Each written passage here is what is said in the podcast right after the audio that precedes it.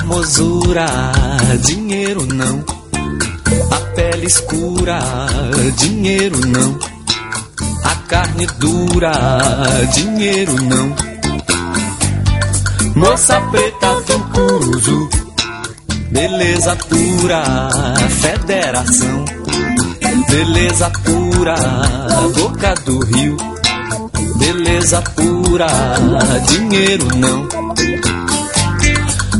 Essa preta começa a tratar do cabelo, é de se olhar toda a trama da trança, trança do cabelo. Conchas do mar, ela manda buscar pra botar no cabelo. Toda minúcia, toda delícia. Não me amarra. Bienvenidos a este cuarto programa de Belleza Pura. Acá, bienvenidas chicas. Hola. Hola, ¿qué tal?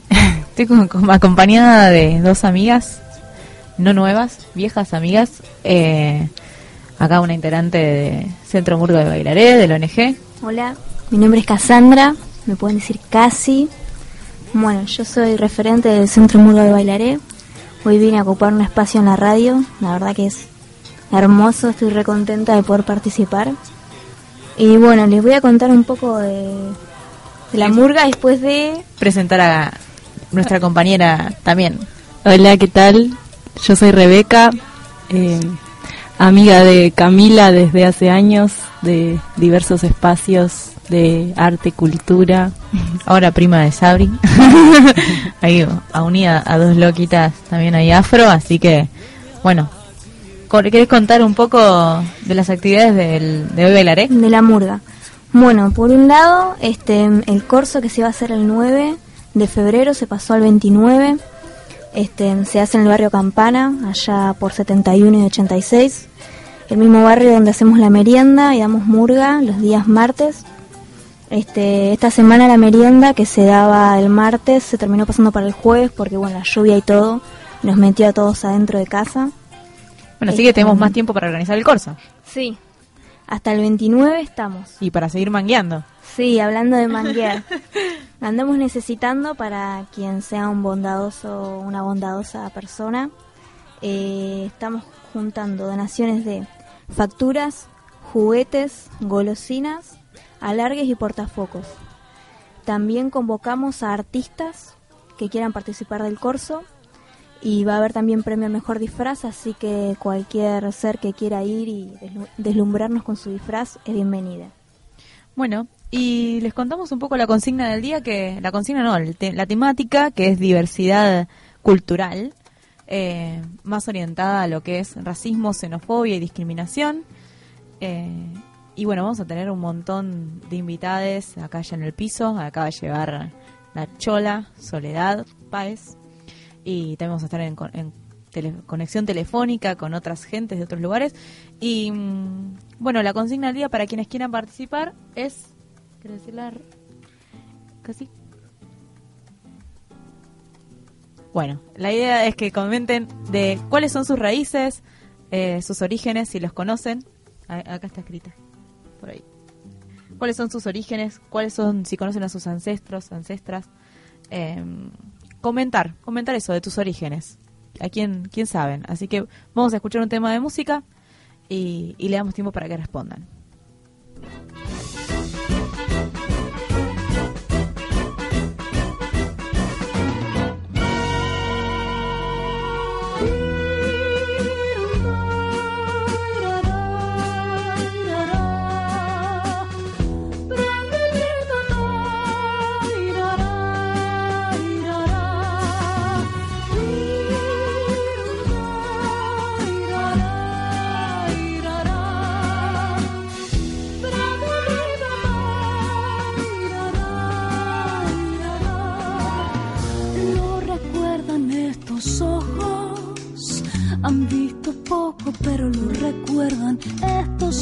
lo imaginan desde otro tiempo, pero lo imaginan. El resplandor de esa mañana se derramaba por el sur de Italia, bajaba desde un pueblo en la montaña. Ah.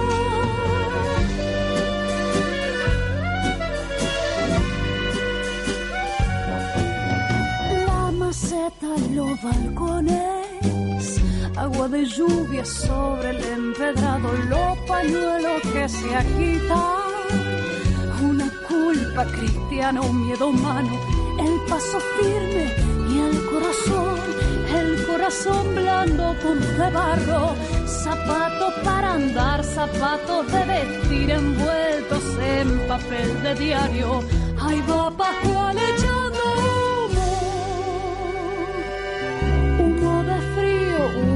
de.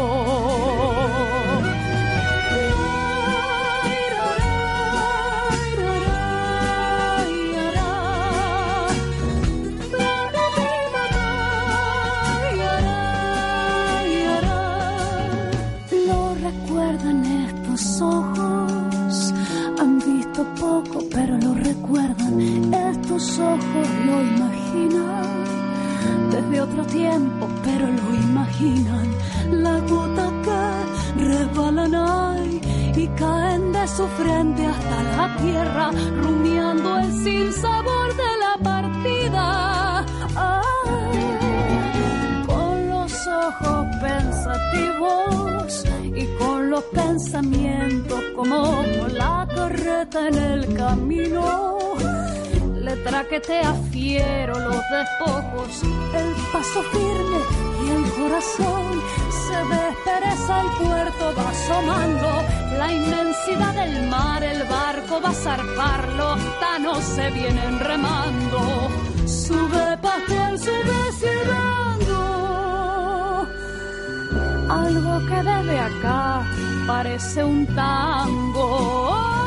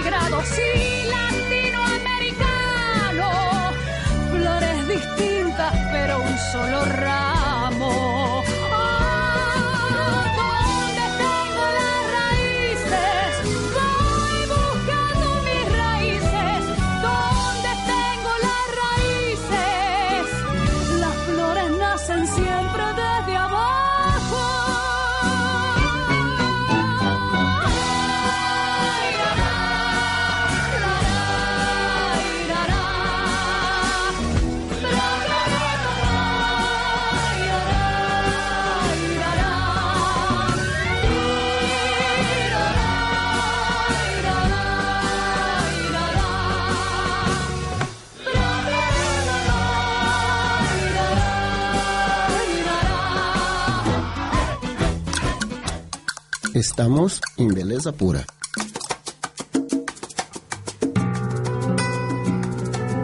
Bueno, escuchábamos Dura Tierra, Pascual, un temazo. Y nos olvidamos de decirnos a nuestros auspiciantes. Nuestro auspiciante, Patio Cervecero La Dulzura.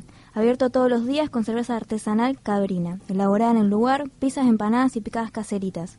Bandas en vivo. En 50 y 115. También, también tenemos delivery de jueves a domingo. Y también puedes hacer tu pedido y buscarlo. En las redes encontrarnos como Patio Cervecero La Dulzura. Un lugar distinto en la ciudad, familiar y tranquilo. Seguinos para enterarte de todo. Teléfonos 2262-510840, 2262-671100. Y también nos auspicia Sabor Artesanal, microemprendimiento familiar, donde realizamos la gran mayoría de nuestros productos con harina agroecológica El Cóndor, como panes integrales, tartas de verdura, en lo posible con verdura orgánica de viejas raíces, budines integrales y blancos, empanadas, galletitas, conservas y dulce de estación. Abierto todos los días en horario de corrido, de 7 a 21 horas. Calle 65, 2754, entre 60 y 62 celular 1557-6392 y por Facebook búscanos como Sabor Artesanal. Les agradecemos a nuestros auspiciantes que gracias a ellos, ellas hacemos, a ellas más que nada, hacemos este programa. Bueno, acá tenemos un integrante de Viejas Raíces, Soledad Paez. A ver, acércate, ahí levántalo, móvelo, así se escucha bien tu voz. Hola. Ahí está, perfecto. Bueno, ¿qué tenemos para hablar ahora en este bloque? Sobre qué es ser argentino. Porque, bueno, hablamos de diversidad cultural hacia adentro de nuestro país, pero la realidad es que la Argentina fue un armadito bastante a la fuerza, más que a la fuerza los tiros. o sea, chorreó sangre para construirse lo nacional. A los asesinatos. Claro. Entonces, bueno, antes de responder a la consigna, cada una de nosotras, por ahí, qué pensamos que es lo, lo argentino, ¿no? Una mezcla de culturas, muchas veces para mí sin, sin estar realmente mezcladas, sino amontonadas. Sí, como a presión, ¿no? Sí. Como aprisionadas, como... Y como ahí juntas, a presión, amontonadas, y cada una marcando su diferencia y muchas veces eh, una sobre otra casi. Exacto, como en, en una tensión, pero a la vez donde hay unas que están arriba y otras que están abajo. Como el, con lo argentino eh, se formó hace muy poco. La Argentina como país existe hace 200 años con, con garra. Sí, sí. También se podría plantar hace 50, no sé. Hay distintas personas de distintas corrientes historiográficas, así diciéndolo nerd, eh, que plantean distintas cosas sobre qué es lo argentino. Pero antes de la Revolución de Mayo, no sé si se puede hablar de la Argentina. Se Y puede eran hablar de todas colonias. Claro, éramos virreinato, Sí, estaban sí. los españoles acá. Entonces, Y los pueblos originarios. Claro, deberíamos hablar desde, desde quienes poblaron nuestras tierras, porque no solamente la nación, sino el, el territorio. Y quienes habitaron estas tierras eran los pueblos originarios. Claro, que como es- quién realmente es el argentino, el que estaba an argentino, el que estaba antes o, o el des- o de- después. Claro, y no- es lo mismo ser un argentino de provincia de Buenos Aires, o de ya mismo Sí, porteño, o de las provincias. o de las provincias de Santa Fe, y ni hablar de Salta. O sea, ¿cuántas veces hemos escuchado en la tele que a la gente de Salta dice, pero vos sos boliviana? No, no, soy argentina, Sí, por sí. más que mis rasgos sean quechuas, Sí. ¿no? Como, o aymaras. Es muy diferente ser del interior que ser de provincia de Buenos Aires. Y también otro, otro dato ahí medio nerd es que durante el- la presidencia de Sarmiento es que se inició un proyecto de eh, unificar el ser argentino y ahí empezaron a instaurar lo que son los feriados nacionales, empezaron a hacer monumentos por todos lados de lo que es esto representa lo argentino.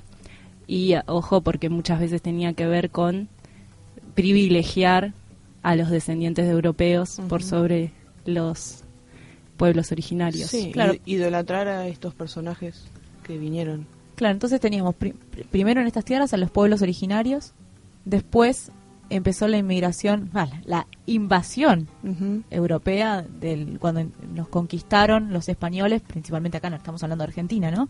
Nos invaden los españoles, nos conquistan mediante masacre, tortura, bueno, eh, esclavi- Sí, esclavización, violaciones. violaciones. eh, se instalan ellos, forman la colonia, Traen también esclavos traen de África. Exacto. Después viene el- toda la, la esclavitud, que también comienza en esa época, estamos hablando del 1500. Eh, llega la esclavitud con esclavos de África, comercializaban a, a personas que eran secuestradas de sus tribus y trasladadas hasta acá en barco, que llegaban la mitad muertos. eh, Sí, y también los mismos originarios eran esclavizados, También. al igual que los que traían. Y después, bueno, con la Revolución de Mayo, eh, la supuesta revolución, eh, logran echar a los españoles que estaban acá y quedan los criollos, o sea, los nacidos y nacidas acá en Argentina, o lo que eran las Provincias Unidas del Río de la Plata, y tenemos más o menos el comienzo de lo que va a ser la nación, pero como la nación no existía porque nadie se sentía parte de la argentinidad, sino que era cada uno, el que estaba en Tucumán era tucumano, el que estaba en Córdoba era cordobés, el que estaba en Uruguay era uruguayo, eh, y así cada uno tiene su identidad local de su provincia, hubo una necesidad de, de bueno, eh, tenemos que construir la nación. ¿Y cómo construir una nación? Y primero hay que matar a todos los indios, porque no saben trabajar, porque, claro, eran Desde ahí empieza la estigmatización que sigue hasta hoy en día, ¿no? Exacto, eran cazadores recolectores. Sí, en sí. cambio, la gente, no sé, las personas que son descendientes de quechuas o aymaras eran pertenecientes al imperio inca, tenían otro ritmo de laburo también, Sí, ¿no? Por ejemplo. Todo igual lo hablamos desde un una liviandad. Bueno, Sí, eh, sí. A quien llame por teléfono nos puede cagar a pedo, nos puede decir, Sí, estamos hablando con una frialdad que claramente no... claro, la- es como la- para resumir y tratar de traer algo de esto a, a- a Claro. este programa. Claro, y entender qué es la diversidad cultural en nuestro país. Entonces, desde ahí. eh, y bueno, eh, trajeron, necesitaban eh, conquistar las tierras que estaban de los pueblos originarios, hicieron las supuestas campañas al desierto, le llamaban ellos, donde El masacraron. papel del Estado ahí con respecto a los pueblos originarios, un asesino.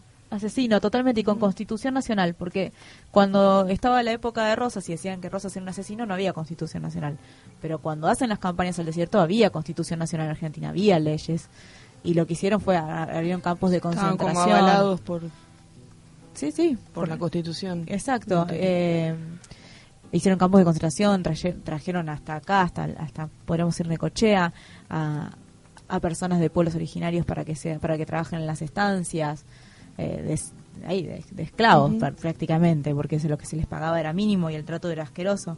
Y bueno, y ahí se fomentó la inmigración, eh, como contaba Rebe, y siempre se, se privilegió a los inmigrantes, porque a los inmigrantes se los buscaba educar a través de las escuelas, por eso se crearon las escuelas, no es que Sarmiento era el padre de la educación y quería crear escuelas porque era muy bueno para que todos se educaran, no, no pensaba en que se educaran las indias y los gauchos, es más, decía cosas horribles de Sí, las sí, personas sí. morochas eh, y negras. Eh, lo que Y no, es- y no se educaban. no, No claramente. había educación para ellos. No, era para los in- los y las Inmigrantes, hijos de inmigrantes que venían acá y tenían que aprender a hablar, aprender las costumbres, que eran todo un invento de esa Sí, clase, sí. eh, esa clase social altísima que había, que era parte del Estado, del que era y Sarmiento. que estaba mirando a Europa para copiar y supuestamente europizar Argentina. Claro, porque Europa era la civilización, era era la posta, era el style. y bueno, y acá estamos y vamos a hablar un poco sobre nuestras identidades, eh, nuestros orígenes. Si alguien quiere mandar un mensaje, está en el mensaje del celular 1549 8047 y ahí nos cuenta sobre sus orígenes, sobre sus ancestros, ancestras. Bueno, vos, Sole, ¿qué sabes? Eh, sobre mis ancestros sé muy poco. Como que mm, mi madre se fue de su familia por violencia y todo. Como que salió a vivir su vida sola. Em, como que nunca hubo ahí una conexión. Ella prácticamente tampoco conoció a su mamá. Así que como que medio que se cortó ahí un poco para mí. Em, si bien sé que alguna descendencia tengo, o sea, como que todo mi, mi cuerpo lo dice, em, la verdad no lo sé, o sea, tengo ahí como, como ciertos datos, pero tampoco sé si, si son reales, como de dónde viene mi apellido y esas cosas. Em, es importante esto porque genera como un desarraigo, ¿no? Porque vos, o sea, hay una cierta discriminación, o, o al menos la sufrí más que nada de chica, entonces como que el no saber tus ancestros como que te falta una pata, ¿no? Como, como para defenderte o sentirte or- orgullosa de, hasta que crecí y bueno, digamos que, que toda esa valorización por, por mi persona vino por otro lado, pero el, el desarraigo, eso de no saber como bien de dónde, de dónde viene cada una, cada uno, genera ahí como, como un vacío. Sí, creo que tiene que ver con la invisibilización, porque si Sí, fueras sí. descendiente de alemanes lo sabrías. Seguro. ¿Vos casi? Y yo eh, algo sé de mi abuela, de una tatarabuela mía, de Marruecos, de África, pero bueno, tampoco sé mucho. Eh, tendría que interrogar más a mi abuela para sacar ahí más información, porque de verdad que es interesante y es uno, un derecho ¿no? el de la identidad. Y bueno, también una forma de conocernos eh, cada uno a sí mismo y bueno, eh, me parece importante también para las futuras generaciones. Y, y es todo lo que sé. Marruecos, África, hace muchos, muchos años. Y nada, está bueno. Sí, yo también eh, lo que sé es la parte española, así, vasca, judía, por parte de mamá y por parte de papá lo que hay es baches y gente del- en el campo, gente pobre, todos chiquititos, morochitos, morochitos. con nariz especial, como Rasgaditos. Sí, sí, chinitos, así que eh, muy probablemente de estas tierras dicen que eran arrieros, o sea, toda gente de campo que vivía muy muy alejada de la sociedad, siempre en la pobreza en ranchito de chapa y, y no se recuerda, o sea, alguien que haya venido de un barco. Entonces, ese me da el indicio de que hubo ahí unas mezclas con, con los habitantes de acá. El apellido sí es español, pero puede que lo haya... Sí, igual se los cambiaban. A veces la familia que tenía el esclavo les cambiaba o le El daba apellido, le daban el apellido. sí. Claro, exacto. O le inventaban nombres. Así que no, no significa nada eso. en- No, en- en- no necesariamente. Pero bueno, la que más tiene información acá es Rebe. Sí, yo tengo bastante información por una parte, que es por parte de mi mamá, que es descendiente de daneses, de acá de la colonia de Necochea. Eh, somos de los Andersen. Quien esté escuchando puede que haya escuchado porque es un apellido que acá está lleno de Andersen o Larsen o Olesen o muchos que terminan con sen, Sen. son todos daneses. Eh, por el, la parte de mi padre es un misterio. Él eh, era brasilero, así que vengo de una mezcolanza total. Aparte en la cara de ella se ve esa mezcolanza. Ojos celestes, pelo afro. Sí, y bueno, lo que quería compartirles acerca de eso es que, bueno, estuve indagando y, y hay muchísima, eh, muchísima información eh, cuando le empiezo a preguntar a mi mamá, a mis tíos, eh, y se remonta la historia hacia finales de siglo XIX, principios del siglo XX. 1900. Fines, fines de 1800, principio de 1900. Y los inmigrantes venían por varios motivos. Por un lado, estaban en preguerra, así que la pobreza era tremenda y les daban muchas oportunidades para venirse a Argentina y a otros lugares de América también. Entonces, por una parte de la familia vinieron escapando de esa pobreza otra parte venían escapándose, escapándose políticamente, digamos, porque ahí estaba un tatarabuelo mío que se vino por ese motivo, estaba iniciando lo que después fue un movimiento que sucedió en Dinamarca, que era el cooperativismo. Él era eh, eh, agricultor y se organizaban junto con otros agricultores para generar, digamos, sus derechos, pelear por lo suyo. Cuestión que él se tuvo que ir porque lo estaban, tenía su propia imprenta y todo que se la trajo en el barco Uy, qué bueno. y lo, lo estaban persiguiendo. Así que se vino y aparentemente, por lo que me contaban, siguió con su labor acá en, en Argentina, pero dentro de lo que fue la colonia danesa, ellos le llamaban la colonia. Era la colectividad danesa, llegaban y se juntaban todos entre daneses. El otro motivo por el que venían también era porque mandaban a los hijos a venirse a América para escapar de la guerra. Eso ya fue en 1900, principios de 1900. Para que no tuvieran que luchar. Para que no tuvieran que ir a la guerra, mandaban a los hijos a América. Decían, Sí, era la salvación. eran los que tenían un poco más de plata. Andate porque si no te van Sí. a mandar a la guerra, era sabido, así que así fue que muchos vinieron para acá y llegaban y lo- el Estado argentino tenía como cierto interés en que vengan estos extranjeros escandinavos, porque valoraban los principios que tienen en todos los países del norte de Europa, que son de mucho orden, muchos códigos en cuanto a lo que es la palabra, la fe en la palabra. Te digo tal cosa y se cumple. Cuestión que después cuando vinieron acá eh, no no fue tan valorado al final ese mismo Es principio. que los que no tenían los códigos esos eran los, los, los chetos Los que lo pretendían acá. Sarmiento. Avellaneda, Mitre. Exactamente, pretendían que traigan esos valores, pero no ejercerlos. Sin Sí, embargo, los vez- pueblos originarios sí los tenían. Sí, Sí, pero tal vez querían esos valores como algo, como si fueran para ser que sean fáciles de dominar o algo, o yo, engañarles. yo creo que querían instaurar ese orden en Argentina, pero después no querían ejercerlo y no, no les cerraba. Entonces, esta cuestión también que se generó de los daneses, como otros pueblos también que vinieron, que se quedaban entre ellos, también era una forma de supervivencia en un terreno muy hostil. Entonces se defendían mutuamente, conservaban el idioma, llegaron acá a principios de 1900 y hasta la hasta la generación de mi madre, es decir, dos generaciones después, ella nació en el 60, hablaban danés. Mi mamá, su lengua materna fue el, el danés. Aprendió en la escuela recién el español. Y ahí eso ya te da una idea de cómo se mantenían entre es- las, las personas de esa misma comunidad. Eh, y bueno, es lo que digo, principalmente por supervivencia. Eh, ante todas las cuestiones que eran eh, confrontarse con un lugar tan diferente y que los códigos eran muy distintos y muchas veces terminaban siendo estafados. Eso. Lo interesante de todo lo que contás es el recuerdo, la posibilidad de la memoria, la posibilidad del dato, de, eso, del lenguaje, del recuerdo.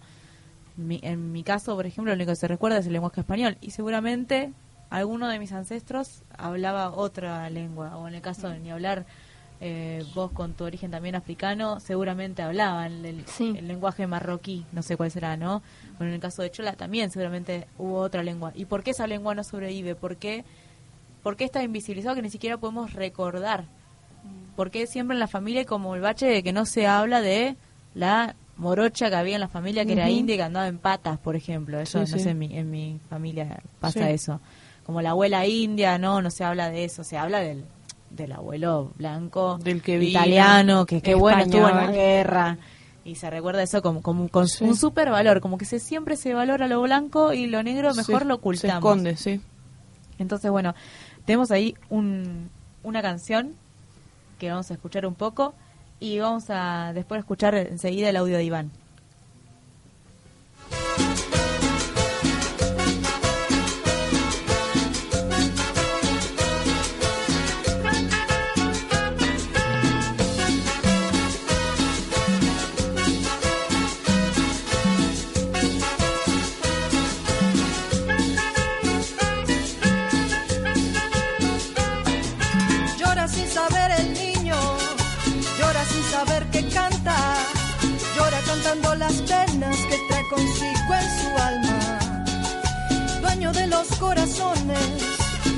Sus antepasados, defiende sus tradiciones llevando al frente el legado.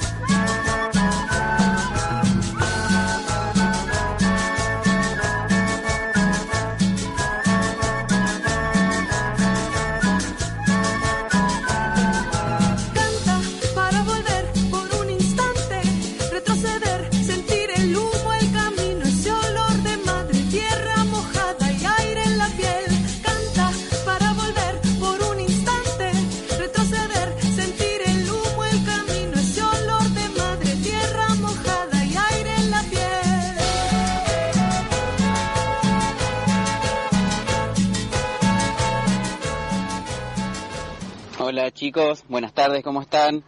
Mi nombre es Iván Cuatrini, vivo en la ciudad de Necochea. Eh, nací en Lincoln, eh, provincia de Buenos Aires, precisamente en Pasteur, y quería aprovechar esta oportunidad para eh, agradecerles la, oportunidad, la invitación de poder contar un poco de, de nuestras raíces.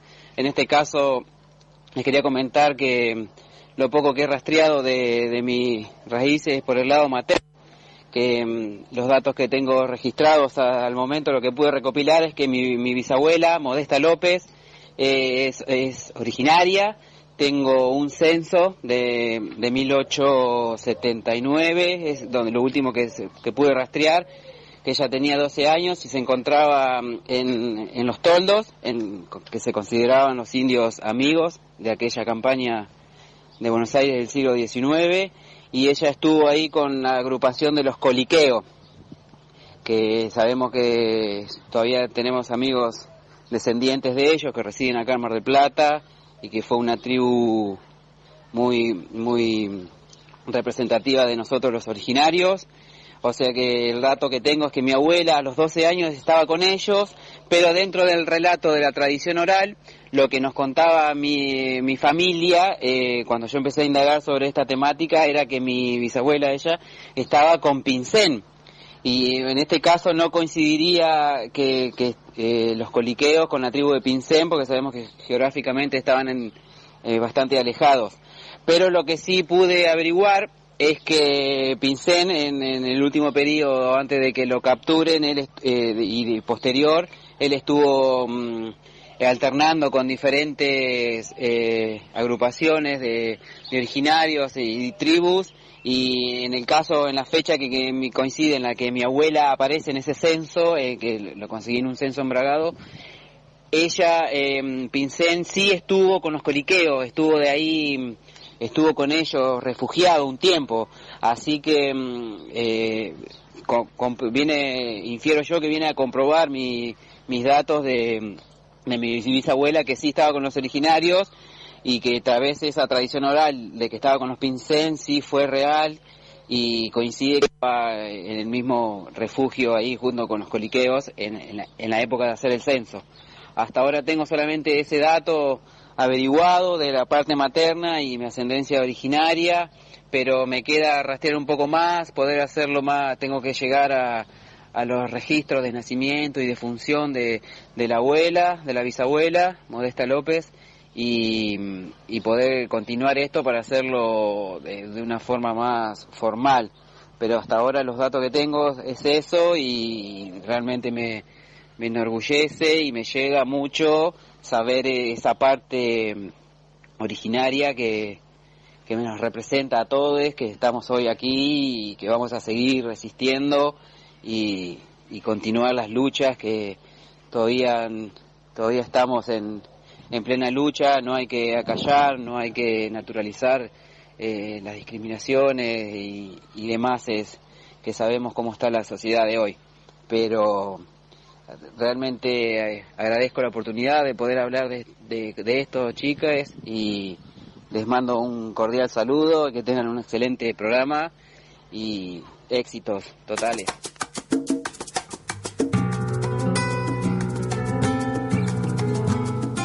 Ahí nos hablaba Iván Cuatrini, compa que tuvo la suerte de, la suerte, no sé si suerte, pero bueno, pudo estudiar historia, todavía no se recibió, y rastrear los orígenes de su familia y poder llegar a, saber todo esto tan importante, ¿no? Que estuvieron con ahí su familia, con el cacique Coliqueo y con Pincén, que eran altos patriotas, podríamos decir, de, de- de lo tribal, de acá, de- cerca de la provincia de Buenos Aires, que resistieron lo más que pudieron a todos los embates de, de la colonia y, y bueno, lo tenemos a Iván, que es un rey indiecito ahí, compa, el demonio, y le agradecemos mucho por, por esto que nos está brindando.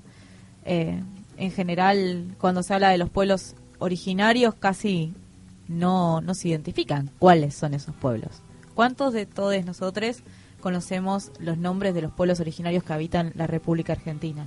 ¿Cuánto se estudia en la escuela de los europeos y cuán poco se estudia de nuestros pueblos originarios? de nuestros pueblos, de los cazadores recolectores, porque de mayas, aztecas e incas, que son los justo los pueblos imperialistas, sí se estudia, pero de los cazadores recolectores de la Argentina, Y como decía casi que qué importante es preguntarnos sobre nuestro origen, porque realmente conforma nuestra identidad. Como decías hoy, es un derecho.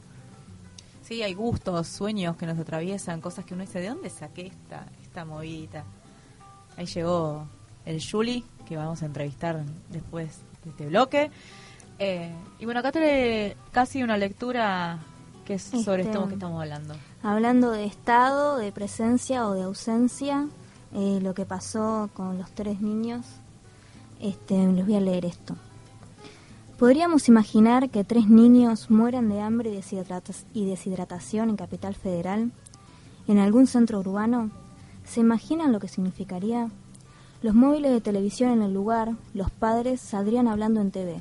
Seguramente algún funcionario debería salir a dar explicaciones sobre, mu- sobre las muertes, otros renunciarían.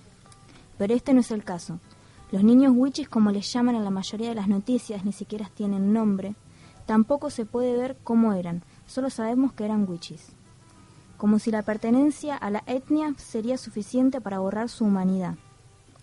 Tres niños wichis sin nombre mueren en una provincia lejana del norte, provincia actualmente gobernada por Gustavo Sáenz, pero que previamente estuvo bajo el gobierno de Urtubey. Tres niños wichis sin nombre que no tenían acceso a alimentación acorde, agua potable. Tres niños wichi que están lejos de las realidades urbanas, pero que a su vez están en el mismo país, nacieron en el mismo territorio, pero no tienen los mismos derechos que un niño o niña de Capital Federal. Tres niños marrones, indígenas, que fueron olvidados así como sus comunidades por el sistema de salud, sistema social. El ministro de Desarrollo Social, licenciado Daniel Arroyo, viaja a Salta junto al gobernador para evaluar, evaluar las condiciones, que no pertenecen a esta gestión, sino que son consecuentes gobierno tras gobierno.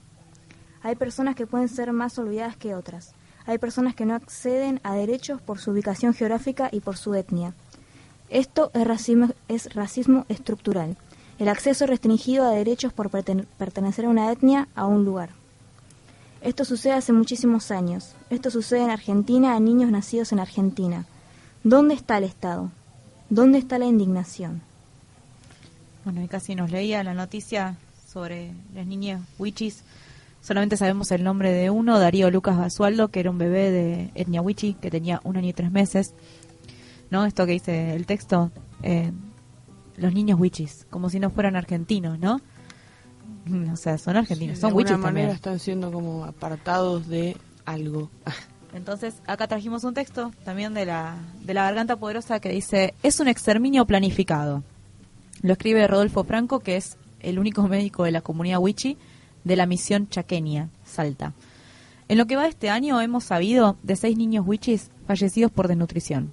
Entre Misión Chaqueña y Misión Carboncito, a 50 kilómetros de embarcación, suman 6.000 habitantes. Y yo soy el único médico. Los cuatro años de Mauricio Macri fueron muy duros para el interior de Salta. El gobierno de Urtubey hizo un esfuerzo enorme para que no se visibilice. Hay un plan sistemático de exterminio planificado para que los indígenas desalojen las tierras que son suyas hace 5.000 años.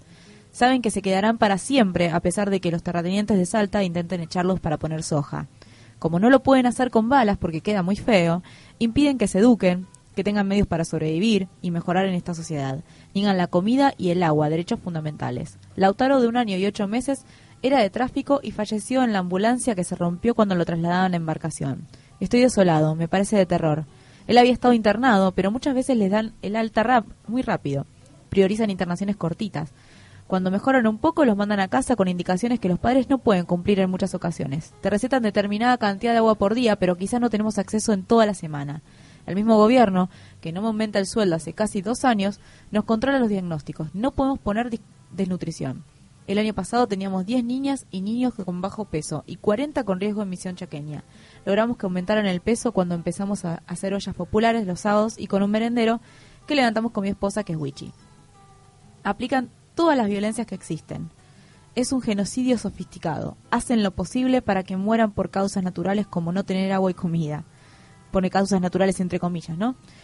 Grito, aunque sé que pueden traerme problemas, pero ellos me pagan por mi trabajo de médico, no por mi ideología. Lo que pienso y siento es mío. No me lo pueden comprar. Bueno, fuerte la lectura eh, para introducir a, a ese tema. Ahora vamos a escuchar una canción que se llama Tres Fronteras de Dura Tierra.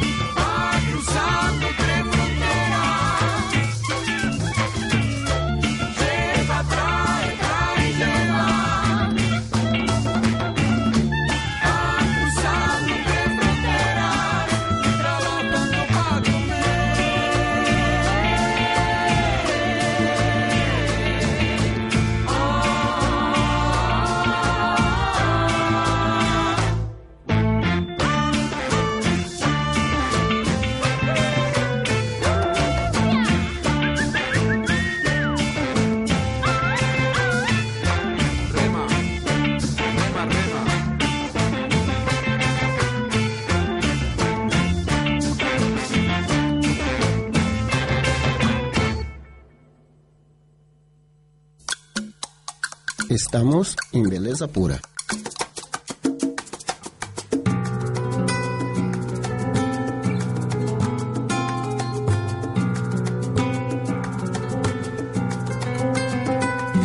Bueno, acá estamos de nuevo al aire.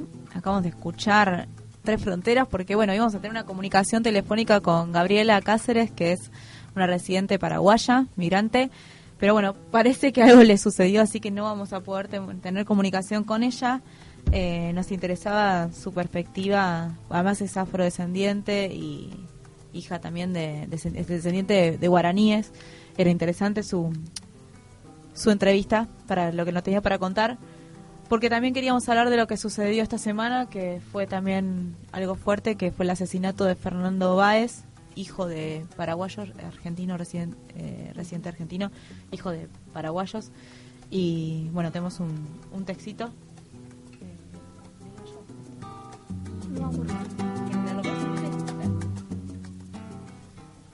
En relación al asesinato del adolescente en Villa Gesell por parte de un grupo de jóvenes.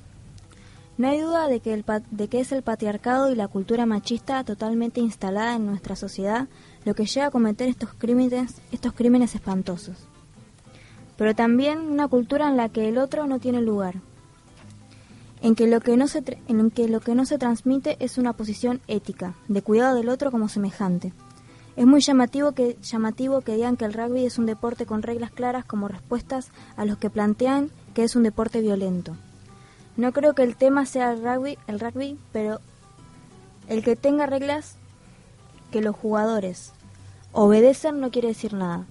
El problema no es en sí los niños y los jóvenes, el problema no es en sí los niños y los jóvenes son obedientes, sino si en ellos prevalece un funcionamiento ético.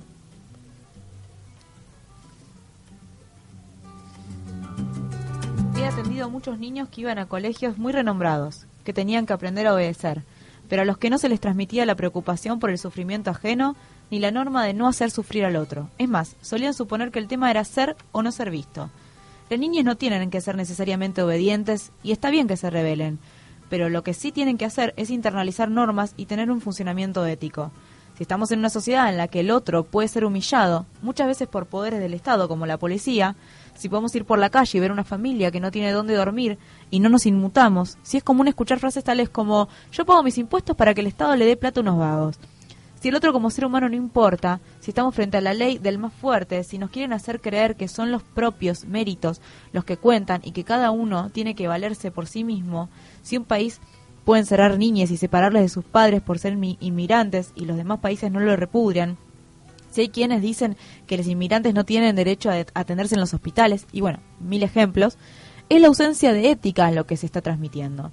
Y todo esto está fusionado con la cultura patriarcal, que es parte de la cultura patriarcal, con la idea de que los machos son fuertes y la masculinidad se juega en el vencimiento del otro y de la otra. Entonces, en este contexto, no es tan extraño que un grupo de jóvenes que tiene que confrontar su superioridad en relación al resto maten a golpes a otro.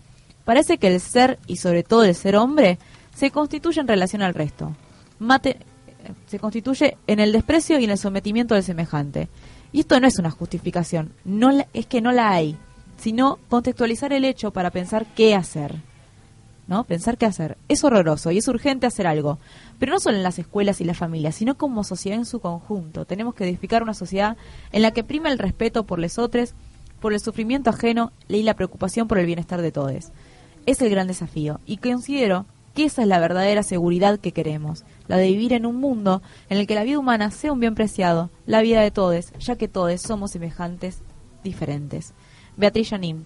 Faltó aclarar que los textos que leímos son de una grupa que se llama Identidad Marrón, muy interesante para seguirla en Instagram, creo que en Facebook también están, Identidad Marrón, que son los que escribieron, las que escribieron, son principalmente mujeres, las que escribieron los textos anteriores, nombré a la garganta poderosa, pero no les nombré ella muy mal, es Identidad Marrón. Y este texto, bueno, es de Beatriz Janín, sobre lo sucedido el fin de semana, no sé si tienen algo ustedes chicas para comentar de lo que pasó con Fernando Báez, que fue asesinado a patadas en la cabeza por un grupo de 11 varones rugbyers. Em, personalmente, creo que bueno que sí, que el problema es el patriarcado. Eh, como que se mete en el medio al rugby, yo creo que muchos deportes pueden ser violentos por el solo hecho de que es practicado por, por hombres. Em, nada, mucha pena, mucha pena la madre, o sea, todo lo que declaró al respecto, lo que habló. Em, pero bueno, la única es aceptar eso, que es el patriarcado. Sí, yo No creo que culpar a otras. También es el, o sea, el patriarcado y la- el clasismo, porque esos pibes son de clase alta, los Sí. rugbyers, ¿no? Y esa clase alta estaba atravesada por el racismo, además de por el machismo. Porque también pasa eso, me parece, como que el, el feminismo que ha venido a, a luchar ¿no? contra el machismo eh, tiene un montón de, de cuestiones re interesantes que nos están ayudando a liberar un, otro montón de cuestiones, Sí, sí. pero todavía le falta ser atravesado por el racismo y por el clasismo. Nos quedamos en un feminismo blanco que no mira a, la- a lo marrón, a lo negro, a lo indígena. Sí, no lo reconoce. Que no lo reconoce como parte, que no reconoce sus derechos, sus luchas, que no les deja voz para hablar. Entonces me parece que, que eso como hay que empezar a resaltar también la cuestión del racismo y de y del clasismo. Vamos a escuchar a un programa asqueroso de, de TV que habla justamente, va, no habla, son personas discriminando a bolivianos y bolivianas. ¿Lo tenés ahí, Valen? Que sean unos negros, vamos, ¿puedo hablar cualquier cosa? Negros de mierda, bolitas, perdieron de local, porque son locales allá en Bolivia. Después dijeron que en la altura no pueden jugar. Son local y perdieron de locales. Y acá van a perder tres veces más. Bosteros inmundos, no nos aguantan. ¿Cómo están los derechos humanos de nuestros hermanos bolivianos aquí en la Argentina? avasallados, ¿Por qué? porque en este país, que yo quiero mucho y vivo en él, eh, hay como una, una discriminación implícita en cada uno. ¿no? ¿Cómo está la palta, Lita? ¿Está muy cara en este No, momento? no, no, en este momento se puede comprar, ¿eh? un peso cada una la palta, Lita. Me parece que es un poquito más barata también. 90 ¿Más barata? ¿La viste? La boliviana de la vuelta, que es un peso cada una, me la vende la boliviana. Se está vivando la boliviana. Sí. Estos Se dos está vivando la boliviana. ¿Se está vivando la boliviana? Ah, claro, ¿viste? Entonces no es tan boliviana. ¿Se está vivando la boliviana? Ah, claro, ¿viste? Entonces no es tan boliviana. Nosotros no somos sudamericanos. No jodamos. ¿Qué somos? Nosotros somos de un pedazo de Europa metido acá. Ah, no, pero no, no, no jodas. ¿Qué, se hincha la- ¿Qué tenemos que ver nosotros con los bolivianos? ¿Qué se hincha la bola? ¿Qué tenemos que ver nosotros con los bolivianos? ¿Qué se hincha la bola? Somos bien sudamericanos, yo, por favor. ¿Qué pasa? ¿No nos damos cuenta que todos somos sudacas? Perdón, sudamericanos. Nos vamos a dar cuenta ahora que se globalizó la inmigración. Lo que nos ocurre a nosotros aquí les ocurre a los argentinos en otros lugares del mundo. Felipe Hermoso era medio papanata, ¿no? No vio esas fotos famosas de boliviano, de boliviano, aunque era español. Pero, no, por, digo por lo tonto. Ah, no.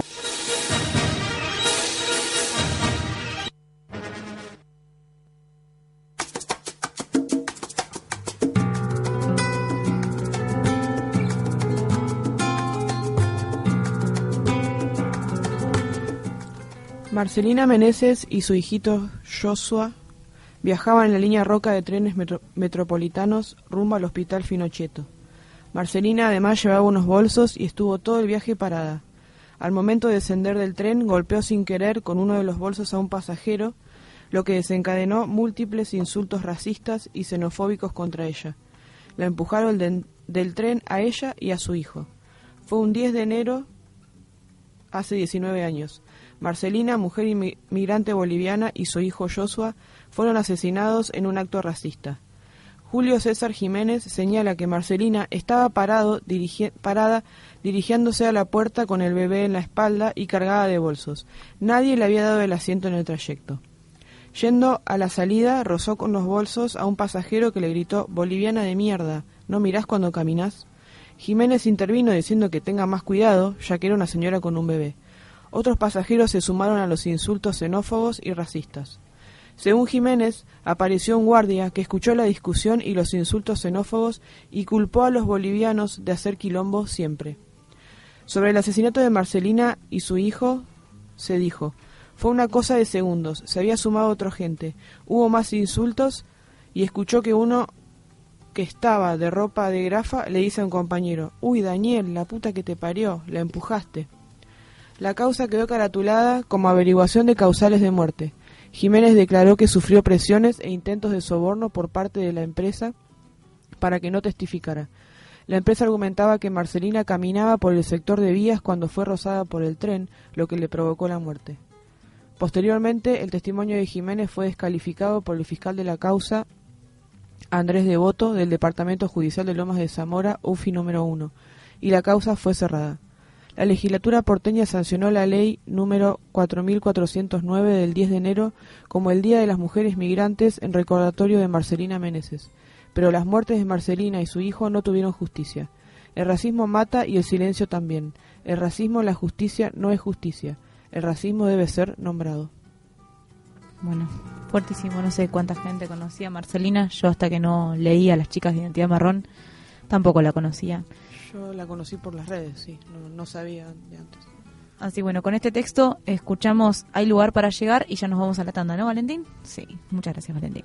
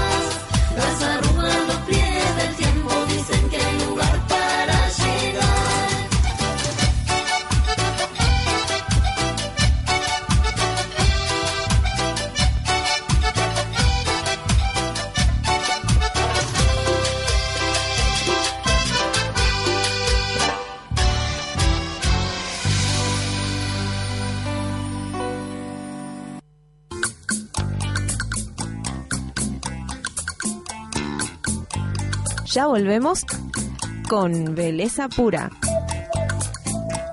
Escucha la Cope 105.1.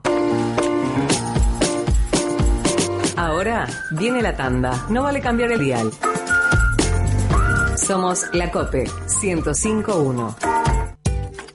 Aramayo, informática y tecnología, venta de notebooks, PC, celulares e insumos. Servicio técnico ágil, eficiente y de calidad. Instalación de programas y de juegos. Queremos resolverte los problemas y las dudas, sean grandes o pequeñas. Aramayo, informática y tecnología. Sabemos hacerlo. Búscanos en calle 61 3079 en Facebook y en Instagram.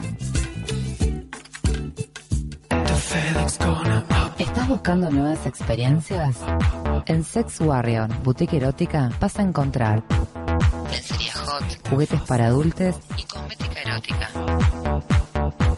Y como siempre, podés festejar bien Warrior. Tu despedida de soltera, salida del closet, cumpleaños divorcio. o aniversario.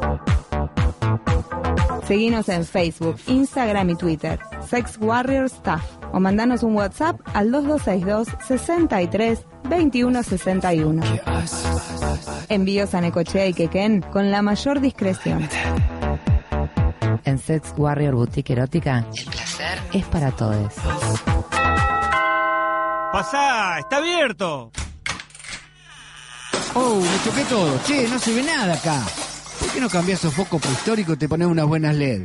Y si pasás por Melluso, Melluso, electricidad más iluminación, todas las soluciones, amplísima variedad de productos y marcas, todo en iluminación LED para interior y exterior. Melluso. Electricidad más iluminación, Avenida 59 3217. Consultas por WhatsApp 56 96 72. Melluso.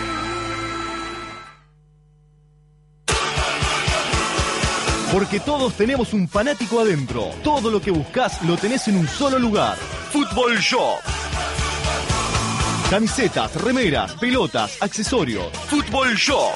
Galería Sulberti, 64 2963, local 2. Fútbol Shop. Dueños de tu pasión. Abrí un libro sin prejuicios, Mujeres y varones que cruzaron fronteras inesperadas para su época. generando otras miradas y trazando caminos nuevos.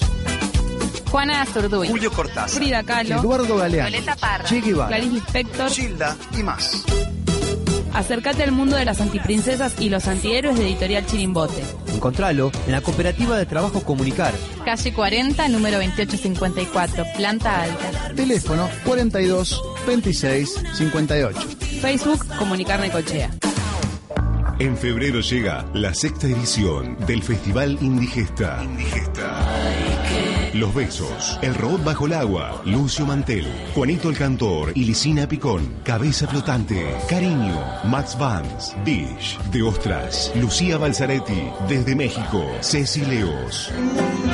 Festival Indigesta, fin de semana de carnaval. El 21 en la Carpa Espacio Cultural, 22, 23 y 24 en el Point.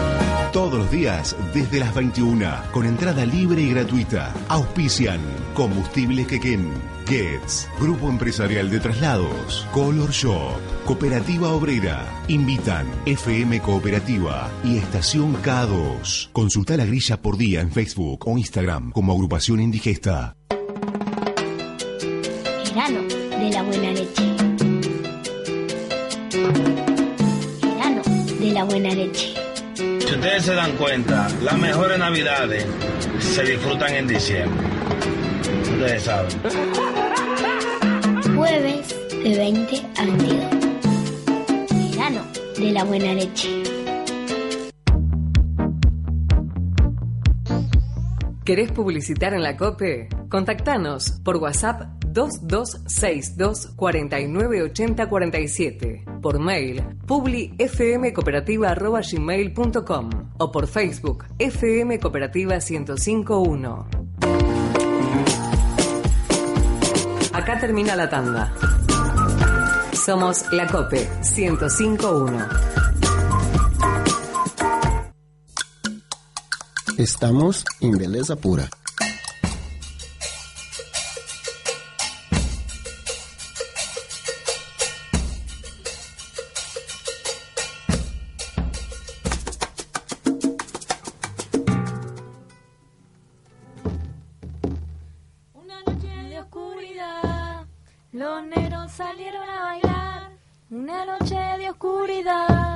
Los negros salieron a bailar. Máscara africana para el carnaval. Máscara africana para el carnaval. El bombo y platillo comenzó a sonar. Bueno, acá hacíamos la introducción y vamos a escuchar un audio de acá del papá de la compañera casi, Chichilo Herrera, que nos está escuchando. de un sistema que produce división y separa- separación entre los individuos para poder este, ejercer la dominación y asesina también para eh, ejercer la dominación. Racismo es una de las resultantes de ese sistema. El odio racial ya es el racismo eh, extremo. Eh, pero es el, el racismo extremo es lo que sostiene el poder del capital en el mundo, porque el capital no tiene raza, no tiene color, no tiene nada. Entonces el racismo sirve para mantener eh, dividida a la sociedad y así poder también manejarla mejor.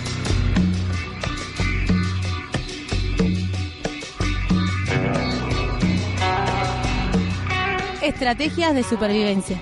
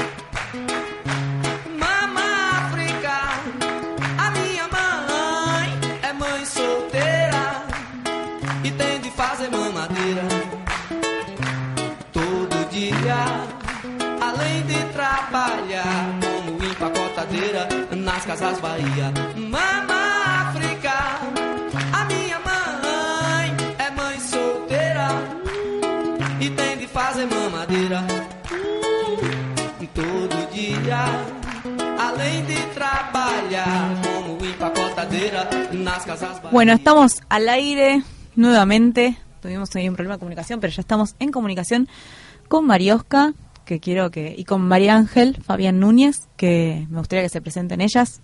¿Quiénes son? ¿Cuáles son sus orígenes? Hola, chicas. Hola, hola, ¿qué tal? Buenas tardes. Buenas. Bueno, nosotros somos dominicanas, somos hermanas, vivimos mucho tiempo en, en Necochea, 15 años prácticamente, hasta que decidimos venirnos a Buenos Aires. Sí, nosotros llegamos a Necochea en el 2005 más o menos. Eh, Mariosca con 10 años, 10 años y yo con 12, 13, o sea que fuimos a la escuela allá, estudiamos en el Nacional y ella en el Polivalente, ¿no? Sí, en Polivalente. Eh, cursamos toda parte de la primaria, toda la secundaria, eh, toda nuestra adolescencia transcurrió allá y bueno, en mi caso parte de, de mi adultez también. Estudiaba en la escuela de arte, sí, yo estoy en, en el 31, estaba estudiando, me acuerdo. Eh, y hace dos años, en mi caso, que vine a Buenos Aires y hace tres años que vino Mariosca a Buenos Aires, así que estamos viviendo acá eh, actualmente. Bien, o sea, son renecochenses. Sí, sí, sí, sí. La verdad es que todas nuestras experiencias de vida, eh, nuestros vínculos, nuestros lazos de amigos, eh, casi familiares, eh, están allá, están allá y siguen estando. Exacto. Bueno, nosotras queríamos preguntarle por lo que sucedió, no sé si fue el verano anterior, en, en Antares, eh, que sucedió un acto de racismo y queríamos, bueno, que nos, que nos cuenten cómo, cómo fue toda la secuencia y las cartas que tomaron en el asunto. Bien, bueno, eh, nosotras esa noche justo eh, había una amiga que estaba en Antares y nos dijo que fuéramos a tomar una cerveza, que hacía mucho no las veíamos. Nosotras eh, vamos a Necochea generalmente los veranos, que está nuestra mamá, que sigue viviendo allá, así que vamos a visitarla. Y nada, eh, fuimos muy confiadas de que no iba a pasarnos eso, porque ya hacía bastante que estábamos viviendo en Buenos Aires, pensamos que las cosas habían cambiado. Claro, punto ahí, claro, por, para los que no saben. Eh, es muy es muy usual que pase eh, ese hecho para De la- eh, de discriminación. para la comunidad negra eh, que vive en Necochea. en Necochea, no solamente nuestra eh, nuestros compatriotas que son gener- que son dominicanos, sino para todos los que para todos los negros, porque tengo conocidos brasileros o senegaleses que le ha pasado, en varios lugares eh, no se los deja pasar en la entrada con excusas de que necesitan invitación o cualquier otra excusa para no dejarlos pasar o que tienen el derecho de admisión porque son negros. Eh, nosotros tenemos, eh, sabíamos esto porque toda nuestra adolescencia nos pasó eso en muchísimos lugares. De hecho, mm, nosotros fuimos las primeras que pudimos entrar a Tom John por la por parte de una amiga. Tuvimos que hablar con el dueño, al dueño, hacer una denuncia en el INADI para que nos dejara pasar. Y mm, en un momento, un día que fuimos, nos dijeron que la única que podíamos entrar éramos nosotras tres. Eh, cosa que ahora a mí me da como mucha vergüenza haber haberlo aceptado, pero nosotros éramos chiquitas en ese momento. Igual, eh, con el tiempo, ese lugar, por ejemplo, dejó entrar más personas negras, pero los establecimientos como Sahara, que salieron después, no dejaban pasar eh, personas negras eh, y especialmente dominicanos. Nosotros nos fuimos de Necochea, una de las razones de era esa, esa, esa que nos sentíamos excluidas, y vinimos para acá. Cuando fuimos en el verano, fuimos a Antares porque se supone que es una cervecería, que no, generalmente la- es- es- las cervecerías y los restaurantes no, No te pueden negar no la- te- no te- derecho, no te- el derecho de admisión no puede negar la discriminación, no puedes rozar la discriminación, pero no pasa generalmente en un restaurante que no te dejen pasar o que te pidan invitación. Fuimos porque una amiga nos dijo, hey, vengan a vernos, estamos acá, vamos a tomar una cerveza, y cuando llegamos a la entrada, eh, ni- el, el chico de la entrada, seguridad. el, chico- el señor de la entrada del seguridad nos dice, chicas, eh, hola, no pueden, eh, no pueden pasar. Mi hermana, como ya estábamos acostumbradas, saca el celular y empieza a grabar la conversación sin que él se dé cuenta. Nosotros le preguntamos, ¿por qué no podemos pasar? No, no, no, no pueden pasar, es con invitación. No, pero no es con invitación porque recién acaba de pasar alguien. Alguien, Claro. justo pasó alguien. Justamente estaba entrando un chico y le digo, ay, ay, no, ven, y lo agarró y, y lo, no lo dejó pasar. Le digo, escúchame, están, están nuestras amigas y nosotras hemos venido antes aquí. Dice, no, no, no, no pueden pasar. Pero ¿por qué no podemos pasar? O sea, pero ¿cuál es el, el motivo? No, con invitación, pero aquí están. Bueno, y empezamos ahí la discusión, tenemos la grabación. Ahí tenemos la grabación con el señor eh, con el señor de seguridad que nos dice que no podemos pasar porque el dueño no quiere coso, no quiere gente cosa, no, no quería decir la palabra negra, y ahí nos explica que él tenía, sí, no, no, no quería mencionar la palabra negro. Y ahí nos explica que el dueño tiene un dominicano trabajando Pero que solamente puede pasar en Utopía y que es el único que deja pasar. Utopía. ¿Cómo se llama el lugar? Sí, Utopía. Etiopía. Etiopía. Ah, Etiopía, Etiopía. porque para colmo tiene un nombre de un país africano. Eh, el punto es que el- cuando nosotros le explicamos y le decimos, pero mira, no puede, y no tiene ninguna excusa más para darnos, se sienten apuro y para sacarse la responsabilidad nos explican, dice, chicas, no es que yo no las quiera dejar entrar, el dueño dio órdenes de que no puedo dejar pasar este cosos, eh, eh, eh, o- y nosotros como, ¿cómo que no? Y mira, yo hay un, un- un chico negro, no, no dice negro, pero como dominicano, como ustedes, pero solamente puede pasar él. Claro. Y esto no solamente ocurrió en Antares, que generalmente es un no es un, un boliche, es un bar. Generalmente esto que pasó ahí pasa en todos los locales del Bocha, porque él tiene la misma política racista en todos sus lugares. No era la primera vez que nos pasó que alguien nos explicaba, porque ese señor justo nos explicó y nos dijo lo que pasaba. Nos, había- nos había pasado en varios lugares, pero no podíamos grabarlo. Y éramos más chicas y salíamos llorando, y llegamos a casa mal. Mi mamá siempre se sintió culpable porque nosotros estábamos ahí en Necochea y sentía que era responsabilidad de ella.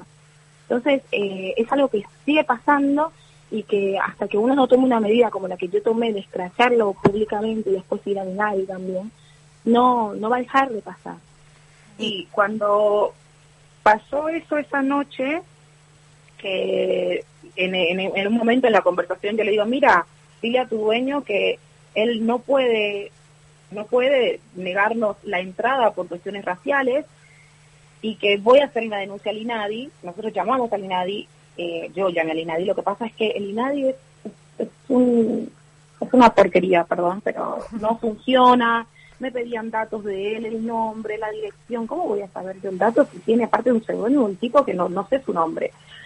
Todo esto que aparte la vergüenza que te da tener que exponerte al desprecio de otro, que uno con el tiempo después entiende que no es un problema de uno, sino de ellos, hace que uno se quede callado. Pero esto pasa hace mucho tiempo y pasa en muchos lugares. Pasaron años y, bueno, años no, pasó un año en realidad, y mi hermana se atrevió a hacer el scratch por Instagram y de ahí se comunicaron, eh, claro, gubernamentales, no sé, nos llamaron del el INADI se comunicó con nosotros. Él nunca pidió disculpas, nunca nunca nos escribió, nos escribió Antares, porque es una franquicia, pero eh, la fábrica nos escribió a nosotros y nos pidió disculpas por él. Él no, y de hecho tuvo el descaro de haber llamado a la mamá de, nuestra, de una amiga nuestra que él sabe y de decirle que él era un tipo bueno y que no le hiciéramos daño. Nosotros no le queríamos hacer ningún tipo de daño. Pobre él, o sea, que nosotros le hiciéramos daño, pero lo que él hacía con nosotros y la comunidad no es un daño. Así que más o menos ahí fue como medio mezclado, pero esa es la historia de lo que pasó ese día en especial, que se dieron toda, se dio como toda la situación para poder grabar el hecho y dejar, eh, y tener, dejarlo en evidencia y tener pruebas. Eh, ¿Dónde lo podemos escuchar el audio? Yo lo escuché, pero para los oyentes. Eh, está todavía la publicación, está en mi Instagram. Eh, mi Instagram es Mariosca con K, FN. Y hay una publicación donde dice eh, ahora que agachen la cabeza a ellos. Que es algo que yo escribí descargándome con todo lo que me ha pasado todos esos años. Y ahí está el audio completo cuando el señor de seguridad nos explica que no nos dejaba entrar en realidad porque el dueño no lo permitía y todo lo que te acabamos de contar. Les hago una pregunta. Eh, ¿Les ha pasado este tipo de situaciones en, en otros lugares de Argentina? No explícitamente así, sí, no, no, explícitamente. En realidad, más que nada eh, pasa en Necochea. No ha pasado situaciones racistas en, diferentes, en diversos lugares, pero, más de microracismos, eso de, de asumir o de tener algún tipo de prejuicio por la nacionalidad de uno, o que te pregunten cosas desubicadas, o escuchar algunos comentarios eh, haciendo referencia, no sé, negro de mierda y esas cosas que son graves, pero no un hecho así de no permitirnos la entrada a algún lugar, no nos ha pasado. Eh, en Buenos Aires, de los dos años que yo tengo, nunca me pasó. Y yo después, o sea, en realidad antes de, venir a vivir a Buenos Aires, viví en Mar del Plata mucho tiempo y tampoco me pasó nunca ya eso. O sea, de que me negaron la entrada a un lugar, no. Sí, otro tipo de, que nosotros denominamos el microracismo, que son expresiones o conductas racistas que son por ahí un poco más leves, que son dañinas, pero que no como, como no, no puedes entrar. Suelen ser naturalizadas. Exactamente. Ay, chicas, muchísimas gracias por, por contarnos todo lo sucedido. La verdad que escucharlo, yo lo había leído, me enteré, lo repliqué en las redes. Eh, muchas amigas, acá amigas afrodescendientes de, también de la asociación Hoy Bailaré, que es de donde pertenece el programa de radio, también replicaron y recordaron momentos de, de la infancia donde fueron discriminados, sobre todo en la escuela, eh, mucho, mucho racismo, Eh, cosas feas, eh, tristes, dolorosas que, que no sé cómo cómo, cómo hay una si habrá una reparación para tanto dolor, me parece, ¿no? Entonces... Es algo que en realidad se tiene que laburarse, vamos a seguir laburándolo toda nuestra vida, lamentablemente, porque es algo que sigue pasando y que va a seguir pasando, pero lo, sí está muy naturalizado, pero lo importante es tipo esas cosas, que Esto. se entere. Porque yo la verdad que sentí muchísimo apoyo de la gente y estoy súper agradecida con eso, porque no pensé que el apoyo iba a ser tan grande. Tengo mucha gente que dejó de ir a consumirle, porque cuando pasan estas cosas, la, única acción que puede hacer el otro, que dice qué mal, es dejar de consumirle a ese tipo de personas. Porque es tipo la única acción. Es una de las medidas que puede hacer eh, el ciudadano común, que, que si no lo hace, básicamente si el INADI como organismo no funciona, porque no es sancionatorio, lo único que puede hacer es que el tipo te pida disculpas y él nunca ni siquiera ni siquiera tuvo la dignidad de pedirnos disculpas por lo que había pasado, que estoy segura que lo tiene que seguir haciendo. Si no, fíjense de ahora en más cuando vayan a algún lugar cuántas personas negras hay. En Necochea hay una comunidad muy grande afrodescendiente, no van a ver a nadie generalmente y eso no es casualidad. La gente no va, no asiste a los lugares, primero porque no lo dejan pasar y segundo porque no se sienten cómodos entonces se aíslan y hacen sus fiestas solos o no hacen ninguna fiesta y la pasan mal. No, se lo- no es una buena vida, pero eh, hay que ir hay que ir cuestionándose todo, vayan a los lugares y fíjense cuántas gente afrodescendiente ven en, una, en un lugar pequeño como Buenos Aires y que hay una cantidad bastante grande como para ser visibles. ¿Por qué no hay tampoco en los comercios? ¿Por Sí. qué no hay gente Eh, trabajando? es muy importante que, que sea parte de todo es- este cambio, ¿no? Que cuando vemos actos discriminatorios o racistas, que, que no nos quedemos callados, que saltemos a, a defender, a decir qué estás haciendo o no está bien lo que haces, porque si no estamos eh, avalando lo mismo que hacen nosotros con el silencio. Así que eh, es como parte de, de cada ciudadano también eh, colaborar, por lo menos de esa manera, porque si no también estamos, es como estar de- del otro lado. Claro, lo estamos perpetuando el racismo, Claro. hacemos ese tipo de cosas. Pensaba por otro lado en lo que contaron. Primero eh, hablaron con el INADI y después tuvieron que hacer el scratch, ¿verdad? Sí. Hay, hay algo en eso que es como muchas veces se critica el mecanismo del scratch y Sí. sin embargo no se tiene en cuenta esto, que los organismos supuestamente que se encargan de, de defender tus derechos no actúan. Entonces tenés que de repente utilizar los medios que tenés a disposición. Exacto. Eh, sí, tal cual, a veces no hay otra opción porque si el, el único organismo, ahora creo que, si no me equivoco, eh, hay otra organización por la equi- por la igualdad, eh, no, no recuerdo bien, pero bueno, hay, hay- ahora, ahora se está gestionando en este gobierno, se abrió, que de hecho es la primera vez que es como un medio como un hito en la comunidad, que un afrodescendiente tenga un eh, tenga un cargo eh, gubernamental. Eh, pero el INADI, que es el que se encarga de esto, primero que no tiene función sancionatoria, no puede hacer, no puede hacer una sanción a un a, a un local que me está quitando derechos, básicamente. Básicamente me está, me está quitando a mí el derecho de, primero, de consumir como cualquier ser humano en donde yo quiera, mientras cumpla con las reglas o requisitos que no tengan que ver con un tema racial, por supuesto. Eh, y después me está perjudicando y me está dañando eh, con el con ese rechazo, no sé si me explico. Primero Sí, no claro que sí. no no no puede sancionar. Lo que lo único que puede hacer es llamar a ese lugar y pedirle y hacer como una especie de carta. No, claro, no, como que no como que nos amiguemos. Claro, claro, básicamente. Eh, cuando se pelean los tienen que tener las manos. Ahora decir un beso. Ni en pedo. ¿Qué es eso?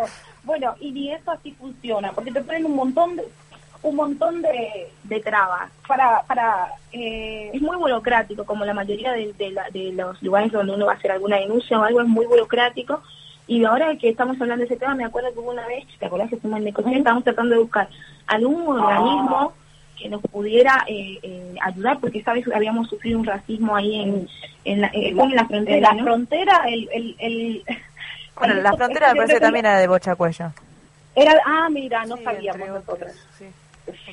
Ese fue, ese fue terrible. Recuerdo que nosotras habíamos salido con un grupo, que todas nuestras compañeras y amigas, éramos como 16, pasaron todos y nos quedamos. Nosotros dos afuera y nos pedían que nos fuéramos y nosotros le decíamos eh, que por qué y le empezamos, a- nos habíamos animado en ¿Te ese momento. Yo grabé igual, pero no lo grabé bien. Sí, no lo grabamos bien, a decirles que no, que no, no, que por qué nos teníamos que ir, que no sé cuándo. Y esa fue la vez que me dijeron que no. Creo que sí. los bolicheros de, Ne- los bolicheros de Necochea son una mafia y, y sí, ¿no? Sí. No, nos habían agredido Y vos- y me- nosotros fuimos a la comisaría Sí, de la o sea, el nivel de que si no se van, negras de mierda, la vamos a cagar a palos, que no sé cuántos, se tienen que ir de acá y medio que nos empujan para que nos quítense de la entrada, nos empujan literalmente. buenísimo. Sí, a lo que nosotros vamos, a, habíamos salido llorando, imagínate, muy, pero, pero muy angustiadas, y empezamos a, a- mi hermana le cuenta a, a una profesora y la profesora de ella le dice que no, que eso no podía pasar, que nos iba a acompañar a ver dónde podíamos hacer algo. Entonces nos llevan, eva- pasamos por la comisaría de la mujer, nos dicen que no, que ahí no nos podíamos No, y que aparte de esto, lo más gracioso de la comisaría de la mujer es que no se encargan de casos que no, que no, que no, que no sean- fuera de la claro, que tiene que ser intrafamiliar y que no nos podían ayudar. Fuimos a la comisaría, tampoco nos tomaron la denuncia, o sea que no podíamos hacer absolutamente nada. Y pasó lo mismo que pasó con el INADI esa vez. Solamente el INADI tomó, bueno, que tomó cartas, pero no sé qué hizo, porque tampoco se solucionó nada, fue después del scratch. Así también funcionan. Eh, esta- eh, eh, estos lugares que cuando se vuelve masivo algo, ahí sí aparecen, pero pero si uno va y, y pone la denuncia solo, no pasa nada. No, claro. Bueno, chicas, les re agradecemos la comunicación. Tenemos que, que seguir con unas entrevistas porque nos queda muy poco programa. Pero nada, súper riquísima su, su colaboración. Eh, vamos a estar reproduciendo el programa, después se los mando para que lo puedan compartir si quieren.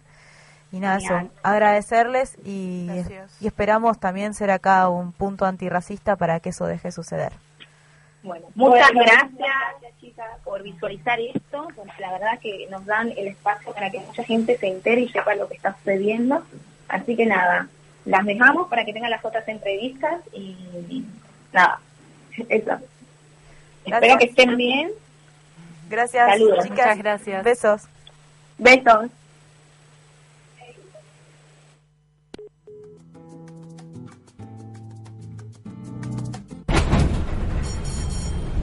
Bahia de Todos os Santos, a segunda maior baía do mundo, dizem. Tenho certeza que um dia será a primeira. Aqui passou piratas, colombos, iemanjás, só celebridade.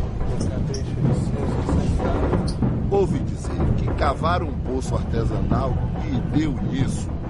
Mas onde veio essa água toda aí, eu não sei. Você está escutando esse som aqui? Ficar ali devendo.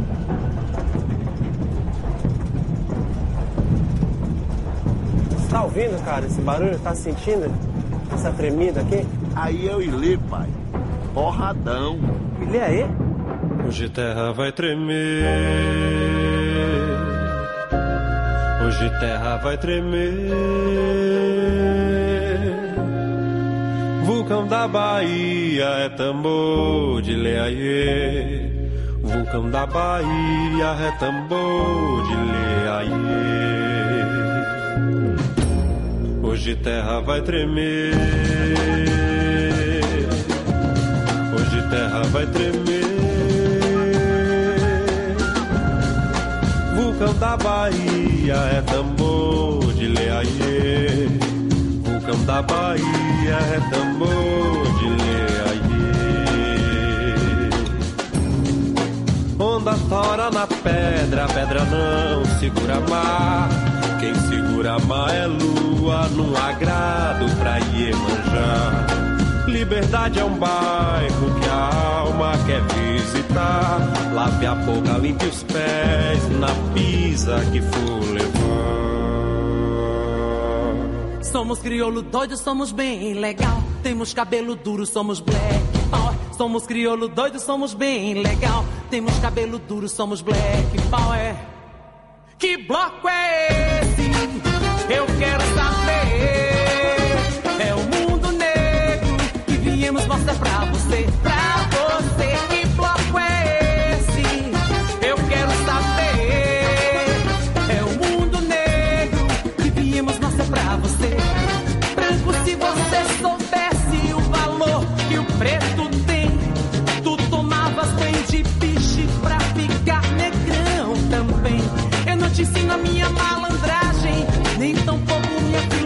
filosofia, não.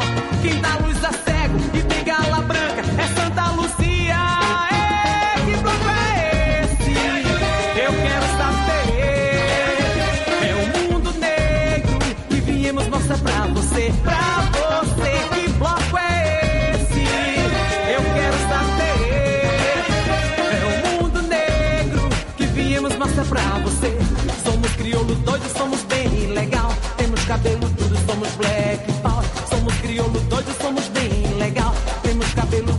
was black.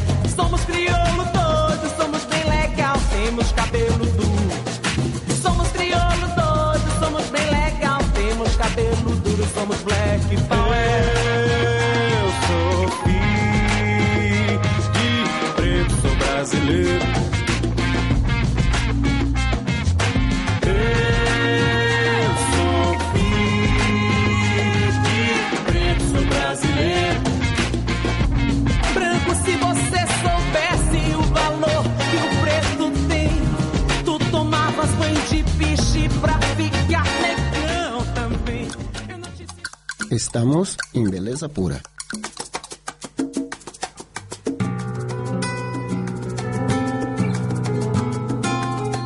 Bueno, seguimos en la sección Estrategia de Supervivencia y estamos en comunicación con Jennifer Parker, afroargentina, eh, activista antirracista.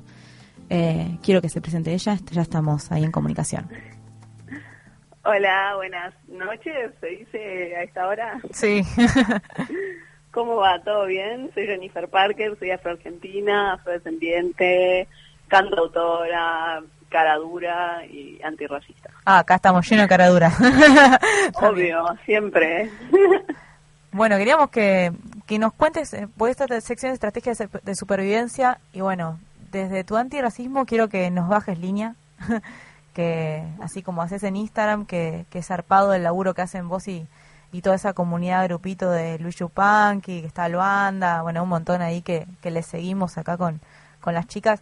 Eh, que nos cuentes un poco como para que un par que piensan que no son racistas se den cuenta que lo son. Creo que principalmente fijarnos en el uso del lenguaje. Eh, ¿Ustedes son de ne Necochea, puede ser? Sí, de Necochea. Sí, bueno, hay un caso particular que compartimos con una amiga, eh, con Mariosca y María sí, Acabamos de cortar con ellas.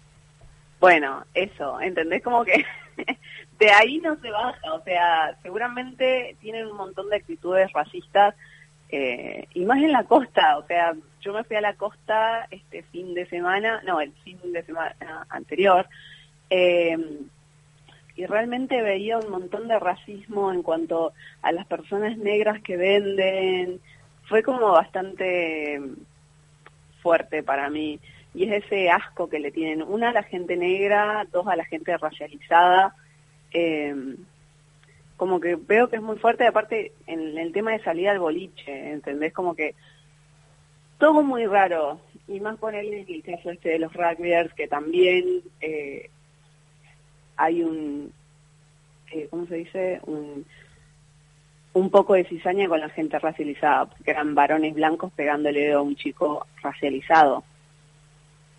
De una, ¿qué te referís con racializado para la gente que no conoce el ah, concepto? racializado es una persona no blanca, puede ser de cualquier tipo de etnia o grupo étnico, eh, todo lo que no sea eh, eurocolono descendiente, que descienda de colonizadores, puede ser tomado como una persona racializada, porque es discriminada por su color de piel. Bien, me gustó la cuestión del lenguaje porque nada, es re cotidiano que el insulto siempre sea para el mismo lado, ¿no? Nadie dice que blanco de mierda, por ejemplo. No, no, no, nunca. Aparte lo ves cuando se tratan de excusar y te dicen, no, negro de mente. Ahora estoy como viendo Casi Ángeles. no, eh, Rebelde Way. Rebelde Way también, Rebelde Way es re antisemita. Mira. Sobre el antisemitismo. Eh, bueno, sobra todo en esa serie, pero bueno, yo no soy de la generación de Rebelde Way, así que no, nunca se me ocurrió verla, pero sí miraba Casi Ángeles y veo cómo tratan a los, entre comillas, pobres, porque son todos blancos, eh, y cómo tiran los comentarios de los negritos, los chetitos, los grones, ¿entendés? Todo. Desde ese lado digo, ¿cómo no vamos a crecer así pensando que todo en lo negro es malo? Si siempre nos han demostrado lo mismo. Cuando... Que lo negro siempre es lo malo, entonces trabajo en negro, denigrar, eh, plata en negro, todas estas cosas que tienen un sinónimo eh, explicado bien, y, pero aún así buscamos la forma más racista de decirlo, la forma más rebuscada de decirlo, porque si vos por ahí te dicen, che, tengo un trabajo en negro, decís, a mí me pasó tipo, ¿qué, qué es el negro? ¿Qué es el negro? O uh, me blanquearon en el laburo. Y yo como, ¿qué? Pero no entiendo qué, a qué te referís con blanquearon. Y después te explican que blanquear es que te pongan, que cobres, ¿cómo se llama esto? Eh, que Regular. Pagues, eh, claro, Regular y, y ilegal. que te regularicen, que estés registrado, que se te descuente para la jubilación. Eso es estar registrado. Y decir, ¿por qué no me decís registrado y listo? ¿Y, y qué no sé, ¿Qué estereotipos ves vos más comunes eh, para la comunidad afrodescendiente? Y siempre la negra que le gusta el sexo y el el hombre negro que la tiene de 40 metros. Todo el mundo decía el negro del WhatsApp. Claro, ejemplo, sí, como ¿no? que basta del negro WhatsApp. Sí, por favor. Y los chistes que sondan a- a- alrededor del chiste del negro de WhatsApp, o sea, la hipersexualización que sufren las, las personas negras, porque no se las ve como personas, sino como fetiches. Y yo te entiendo que tengas un ejemplo, fetiche con los pies, pero no puedes tener un fetiche con una identidad. No, claro que no. Claro que no. Creo que eso y que somos ladrones, porque también nos persigue la... A mí me pasa siempre que me persigue el, el seguridad de, de Pharmacity por todo, Pharmacity, es como, saco, no me voy a robar nada, tengo que sacar el iPhone, literal, y no lo digo para alardear todo, tengo que sacar el iPhone para que me deje de perseguir. Y seguro piensa que lo robaste. No, no, no, ahí me deja de perseguir. Ah, Así- Funciona. Bueno, por lo menos, por lo menos funciona, ¿viste? Pero un montón de veces que lo he visto en otras personas, eh, o cuando no te quieren ceder el lugar, o cuando también he hecho el, el, eh, la práctica esta de ir caminando en línea recta por, el, por la calle y ver quién se corre y quién no. Y generalmente los varones blancos no se corren de donde van. Y es tipo, te vas a correr porque yo no me pienso mover. Y se terminan corriendo porque terminan cediendo porque tienen que pasar. Pero mu- muchas veces me he chocado. ¿Entendés? Porque no se quieren correr. Y yo camino en, ca- en línea recta, pero es, un, es, es algo que me puse a hacer yo de cabeza dura directamente. Fue como, quiero probar esto. ¿Y qué estrategia de supervivencia planteas vos para, para pers- supervivencia? Sí. ¿Para quién? Acá en Necochea tenemos una población grande de afrodescendientes, Mi- algunos migrantes, otros afroargentinos, eh, pero ¿qué, ¿qué estrategias de...? Y también marrones, ¿no? Yo soy Claro, marrona. sí, sí. Acá somos todas marronas las que estamos en la radio. Y la estrategia de supervivencia para mí no debería ni existir. Creo que la, la bajada de línea va para las personas blancas que tienen que dejar de ser racistas y, y empezar a, a practicarlo. O sea, creo que es como plantear una estrategia de supervivencia para las mujeres como eh, para que los hombres no nos violen. Claro. Creo que no se debería hacer No. creo que va desde otro lado, va desde el, eh, el punitivismo de decir, no, esto no se hace. Claro. Esto no se tiene que hacer, o señalarlo, o gritarlo, eh, no tener miedo a señalar el racismo, porque es lo que pasa. Decir, ¿sabes qué? No, no me voy a, a bancar tu racismo hoy. Y lo que me estás diciendo es racista. Y la próxima vez, porque la gente blanca lo que tiene es miedo que le digan racista más que ser racista, la próxima vez cuando te lo quiera hacer, lo va a pensar dos veces. Entonces, es el miedo que tienen las mismas perso- personas blancas opresoras a que le digan racista, lo usas contra ellos y le decís, no, eso es racista. Y si lo vos volvés a decir, te voy a volver a decir que sos racista. Y si lo volvés a hacer, te voy a escrachar y te voy a decir y voy a denunciarte y voy- así. Es genial. Y de a poco la gente se va sumando a eso, porque a mí me pasó, tipo, decir, che, eso es racista. Todos, no, no, no, eso es racista. No, no, no, eso es racista. Che, puede ser que sea racista, es racista. ¿Sabes que sí? Tenés razón, a mí me pasó y la verdad es racista. O sea, misma gente negra de com- mi comunidad o marrón o racializada en sí, me ha dicho, no, no, no, no es racista. Digo, pensalo un poco más. ¿Sabes que sí? Claro. Pero es esa negación que tenemos por el miedo que nos hacen tener. Y es como, Porque yo nunca salí de, de mi mentalidad de que algo era racista o no. Porque me soy bastante eh, centrada en lo que digo. Y no me gusta echarme para atrás con lo que digo. no, y está Entonces- buenísimo, está buenísimo porque desde sus corporalidades también eh, como que han invadido las redes desde un lugar re zarpado, no sé, por lo menos a mí me han ayudado un montón a, a reflexionar sobre, sobre mi lenguaje, sobre y a transmitirlo a otros, me parece que están haciendo un acto comunicativo muy interesante y, y que están ayudando. Y Sí, es que sí, es de ese lado. Y ponele, vos sab- sabrás que me que me borraron una cuenta. Desde que me la borraron me hicieron ver mi activismo desde, desde otro lado. Fue como, ¿sabes qué? El que no quiera entender o el que no quiera aprender, que no aprenda. Chau. Bloqueado, borrado, eh, eliminado. Chau, nos vemos. ¿Sabes qué? Negatividad. En mi página, no, nos vemos. Chau. Y les borro el comentario, los bloqueo, tipo, no quiero lidiar con esa negatividad. O sea, no. si yo digo que algo es racista, es racista y punto. Yo creo que como personas racializadas somos expertas en lo que es racista y que no. Y una persona blanca no nos puede venir a decir lo que es racista y que no. Y es obvio que hay mucha gente racializada a la que le decís eso es racista y te dice que no, porque cuando dijo alguna vez que algo era racista, le dijeron, no, estás exagerando. Y para, para evitar eso de que lo traten de exagerado, de malo, de sensible, se adapta. Sí, claro. Y eso es algo que yo no quiero hacer, adaptarme al racismo. Como que me cansé de adaptarme al racismo. Y creo que todos nos, nos, nos cansamos de adaptarnos al racismo. Entonces, de ese lado... A es no ser como- que estés en el lugar del privilegio. Claro. Ahí no. Claro, claro, claro. No. Ahí no. Eso lo tiene que sacar, pero me refiero a las personas racializadas. Es como que, ¿sabes qué? No, no me voy a adaptar más a tu racismo. Me pasó de pelear, de pelear, entre comillas, de eh, charlar con Flor Freijo, no sé si la tienen, que Sí. me dijo, no, lo que pasa es que yo eh, hablo desde la interseccionalidad. Yo sí hablo de la interseccionalidad. Le digo, mira, disculpame, pero yo nunca te he visto hablar ni, ni nada de la interseccionalidad, así que realmente no puedo creerte o no, porque no te he visto. Pero ah, yo te voy a apoyar gente que fue racista conmigo, porque puede no gustarte lo que yo pongo o lo que yo publico, eso totalmente te lo dejo, es, es tu opinión. El racismo, una, no es una opinión, y dos, vos estás ba- bancando gente racista, entonces, ¿por qué me pedís sororidad a mí cuando vos estás ba- bancando racistas?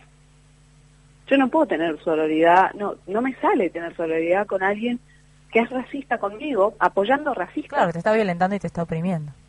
Claro. Entonces, me tildan de separatista a mí, de mal a mí, y decir, pero pará, después me, me llorás feminismo cuando te digo que algo es racista. Hay una frase que ustedes dicen y me encanta que es racismo duele pero sana. Mm, Está buena. Es muy Antirracismo buena. duele pero sana. Antirracismo duele, duele pero sana. Está Perdón, bueno. estaba tomando mate. eh, sí, sí, Luanda realmente con las letras se pasa. Sí. Eh, también tenemos un equipo de producción inmenso detrás.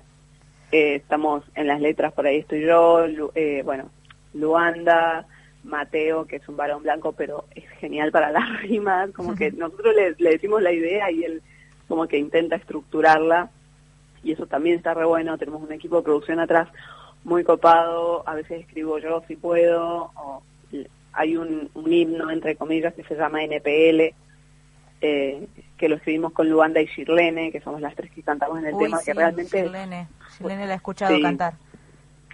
fue sen- sentarnos en una mesa y preguntarnos qué es ser negra.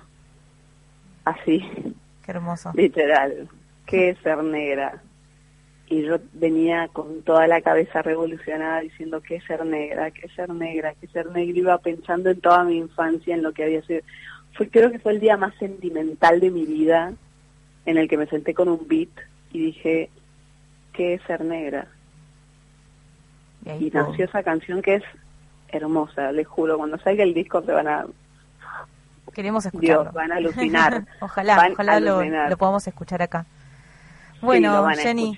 Jennifer, te reagradezco por tu llamarme, no me molesta. Perdón, me, me da, me da timidez y, y no, No, quiero tranqui. no quiero meter ni ahí la pata, quiero ser lo más cuidadosa posible. Eh, estoy aprendiendo. Eh, Sí, bueno, te reagradezco por la llamada, por por ser siempre tan buena onda. Ya te, ya te había escrito en otra oportunidad y me respondiste con la mejor. Eh, nada, te reagradezco por por esto, por por tu impecabilidad en tus palabras y todo. Y bueno, para quienes están escuchando, la, la pueden buscar, ¿no? En Instagram Sí, como Jennifer mi- Parker. Sí. Y, y ahí aprenden un montón de todos ellos, de esa producción, ese grupete que tienen, que es re interesante. Increíble, sí. Así que nada, bueno, muchas gracias por llamarme y qué bueno, qué bueno que no sean personas blancas las que me están llamando, porque realmente estuve rechazando muchas, muchas entrevistas por esto. Dije, ¿sabes qué? Voy a, como no hacen nada de aquel lado, voy a hacer algo de este lado. Y dije, ¿sabes qué? ¿No tenés alguien trabajando ahí racializado o afro? No, ah, bueno, listo. Y le De cortaba. una. De una, de una. Bueno, muchas gracias, Jenny. Nos vemos. No, de nada. Que tengan linda noche. Gracias, igualmente. Saludos. Dale, nos vemos.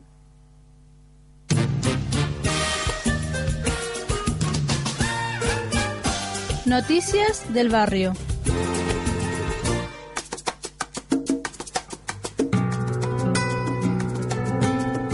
Estamos con Julie. ¿Cómo andan? Buenas noches. ¿Querés presentarte, Julie? Es como gustaría, sí, una parte de mí. Mi nombre es Julián, soy local de, Ne- de Necochea. Por suerte eh, me han invitado a un programa que, que está muy copado, tiene mucha info, que me gustaría que también surja y siga pasando por las redes, porque esto es un programa que sale de acá para la ciudad, más que nada. Y la verdad que es muy buena la, la oportunidad que me dan para hablar, para, para expresar lo que siento, porque muchas veces uno necesita expresarse. Así que nada. A Juli lo conocí en el acto por las noches de los lápices el 16 de septiembre. Estamos haciendo una, un- ahí una actividad con Ángeles y Paraguirre. Y me pidió el micrófono. Me dijo, ¿puedo hablar? Sí, le digo. Y le di el micrófono y agarró y se las batió a todos los presentes con una eso impecabilidad hermosa que una voz necesaria. O sea, dijo, esto, todos ustedes son unos racistas, básicamente, ¿no? Eh, no sé si era racismo lo que sentí en ese momento, sino era un poco de decepción a la gente que nos tiene que defender, que en realidad en vez de defenderlo, defendernos, eh, nos acusan y nos señalan con un dedo. Porque cada cual tiene su problema, o tenemos un defecto. Y, y ese defecto siempre hay que pulirlo. Y me gustó decir lo que, lo que sentí en ese momento porque hay gente que no tiene voz para decirlo.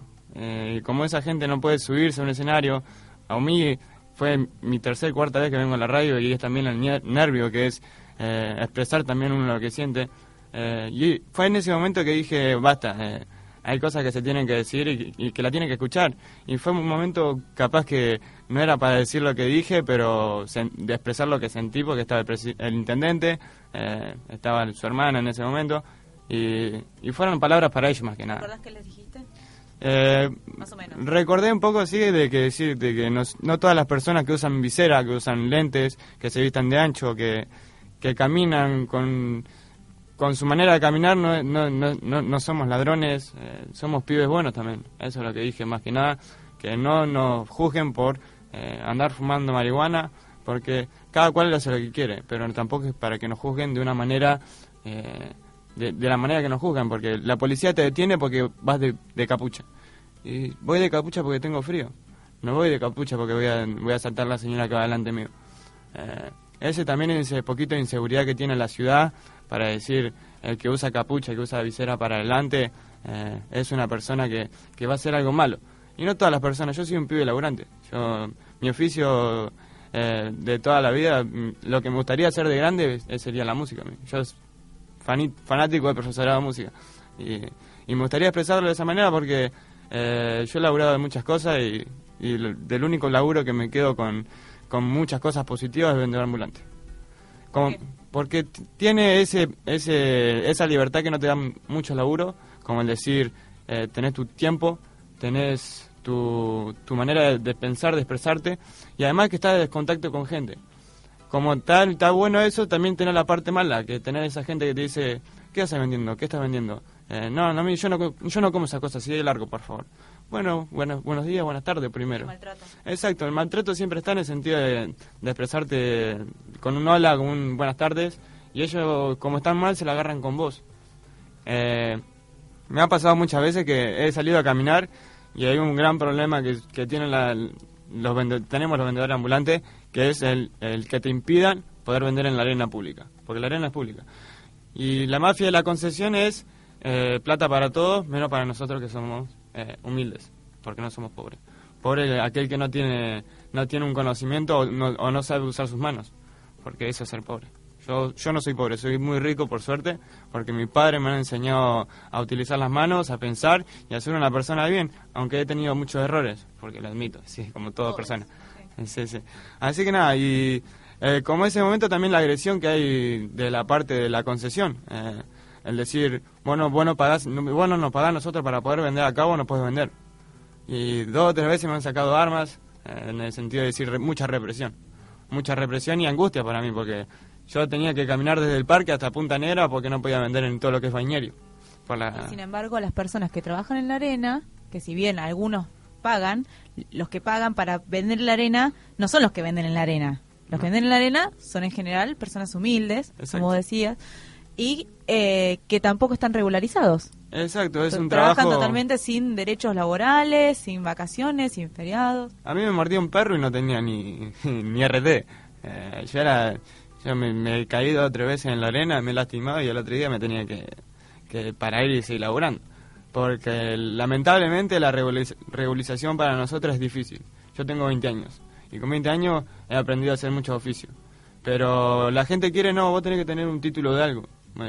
Mucho clasismo en ese sentido. El título de tener un secundario, yo tengo un secundario terminado y el título para mí no me sirve mucho porque sí, yo voy con un secundario terminado y me dicen, no, vos sos muy chico. Ah, ¿qué quiere? Que tenga 30 años, no sepa hacer nada y venga acá con edad suficiente para que vos me dé trabajo. Si no me da la oportunidad de poder trabajar y aprender, ese es el sentido. Y en esas cosas el necochea se tiene que cambiar en eso, en la manera de pensar y de actuar. Yo como necochense eh, tengo mis errores, pero no, no tiro las cosas como no tiro las cosas en la basura. 31 y 24 de diciembre. Eh, yo me quedé, pasé las fiestas con mis amigos, no salí a bailar. Los que hicieron eso, que salían a bailar, terminó la ciudad en un caos total, por en el sentido del casino todo, todo lleno de porquerías, latas, cerveza, y también en el sentido de que mucha discriminación en- en la- a las personas que somos como nosotros, como nosotros, jóvenes, que nos gusta salir y disfrutar. Eh, ¿Pero crees que a todos los jóvenes por igual? eh, no, no, no. Eh, más, más que nada a los jóvenes que no tienen un capital, un ingreso como que padre le pague, le pague el auto. Yo, yo salía a bailar en colectivo, iba, caminando. Eh, es la verdad. Pero yo tengo amigos que tienen auto, pero se lo ganaron. Y como está aquel que tiene el auto porque el padre le da la llave, porque no le importa. Eh, andaba mamá y chocaba. Pero no, no es así. La verdad que no es así. Y me gustaría que, que este, este sencillas palabras le, le llegue a, a las personas que están sentadas sabiendo que la gente como nosotros jóvenes o, o no tan jóvenes, porque yo tengo amigos de bastante edad eh, que, que sufren lo mismo que sufro yo, el, el sentir, eh, bueno va de camisa, bueno va de zapato, bueno puede entrar. Porque así... eh, Sí, sin embargo, por ahí alguien más blanco o con más capital, que va de zapatillas y remera común y jean, sí también lo deja pasar. Pero lo que, lo, lo que no entienden lo que, lo que están en la puerta de esos lugares o lo que están tomando es que yo voy a gastar la misma plata o poco menos que la, que la persona que va con más plata. Eh, lo que pasa acá, el racismo empieza de- desde abajo en el sentido del desde la- el dinero. Yo me acuerdo el antes y el ahora. Yo cuando tenía 10 años con 3 pesos me compraba dos bolsas de caramelo. Y ahora tenés que tener 100 pesos para comprarte una bolsa de chisitos y hasta ahí nomás. Es un caos que se va, va, va tornando cada vez que van pasando los años. Y eso lo entiendo a medida que vas creciendo. Yo en el secundario, yo iba con las zapatillas que me, que me compraba mi viejo y, y agradecía eso. Y tenía compañeros que tenían zapatillas de todo tipo. Y era el clasismo dentro del colegio, por eso sale el clasismo de, de dentro del colegio. El de estar, eh, como tu compañero tiene zapatillas todos los fines de semana porque los padres tienen plata, eh, y nosotros que somos humildes, que mi viejo por suerte me pudo mandar al colegio y, y pudo terminar secundario, ¿Y pudiste comprar esas zapatillas? y me pude comprar esas zapatillas y agradezco el día a día porque mi viejo no me dejó estar. Eh, y yo lo, lo valoro y ese sentido, es decir, eh, esas personas que te dieron el empujón para decir, dale, dale, no seas, no seas, no seas tonto y termine el secundario. Porque es algo que te una herramienta que te puede ayudar el día de mañana. Y en ese sentido tiene razón, porque yo con secundario terminado puedo estudiar ahora. Y puedes estar hablando acá también. Y ahí, también- ¿no? Y otros chicos no. No sé si no, porque yo tengo amigos que no tienen secundario terminado y hemos ido a hablar a... Me refiero Ah, a, a eso, no sé. al- al- vos te animaste a subir, por ahí Exacto, otro no sí. se hubiera animado. No sé, hay algo que hace que vos estés y otros no. Es la manera de, de cómo actúa la persona, yo creo eso. Eh, yo soy de las personas que perdí la timidez cuando empecé a hablar. Eh, esa, esa es mi verdad. Y cada cual tiene su verdad. Eh, yo tengo amigos que no se, no se saben expresar, eh, o amigos que se expresan mucho pero no saben con quién. Eh, son muy abiertos para muchas personas. Y ahí en- entra el rol de, de las personas que te discriminan. Vos, vos hablas mucho, porque hay muchos tipos de discriminación, no es solo del color. Tener la discriminación a mí por mi parte que fue laboral, que no te dejen trabajar. Tener la discriminación de, de porque estás saliendo con una chica que no es eh, flaca como la de ellos, eh, en ese sentido. Te, te clasifican como, ah, a ese le gustan las gordas. eh, ¿Y? Si te gustan las gordas, las gordas también tienen derecho a amar, Ah, a eh, desear, a gozar. Pero bueno, ahí está el clasismo y todo lo que es eh, la sociedad de hoy en día. Eh, yo antes, si tenías un- una noviecita, era la del barrio y, y la disfrutabas. Y ahora no puedes disfrutar nada porque la gente te está observando y te critica todo el tiempo. A eso es lo que voy. Eh, hay un punto de, de quiebre en la sociedad que se hace muy visible, en el sentido de que vos no podés estar saliendo con una persona que no es de, es de talla mediana eh, o, es de color, porque te van a ah, decir, mirá, te van a burlar, te van a decir, eh, ¿qué haces? Y te van a gritar cosas. Yo era de las personas esas que empecé a ver del otro lado, ¿viste? Porque vos no tienes ese rol de, de estar viviendo lo que vive, en el sentido de, de, de actuar como actúan los demás. Yo actúa como, como mis conocidos de antes, que decían, eh, vamos, vamos a gritarle cosas a ese.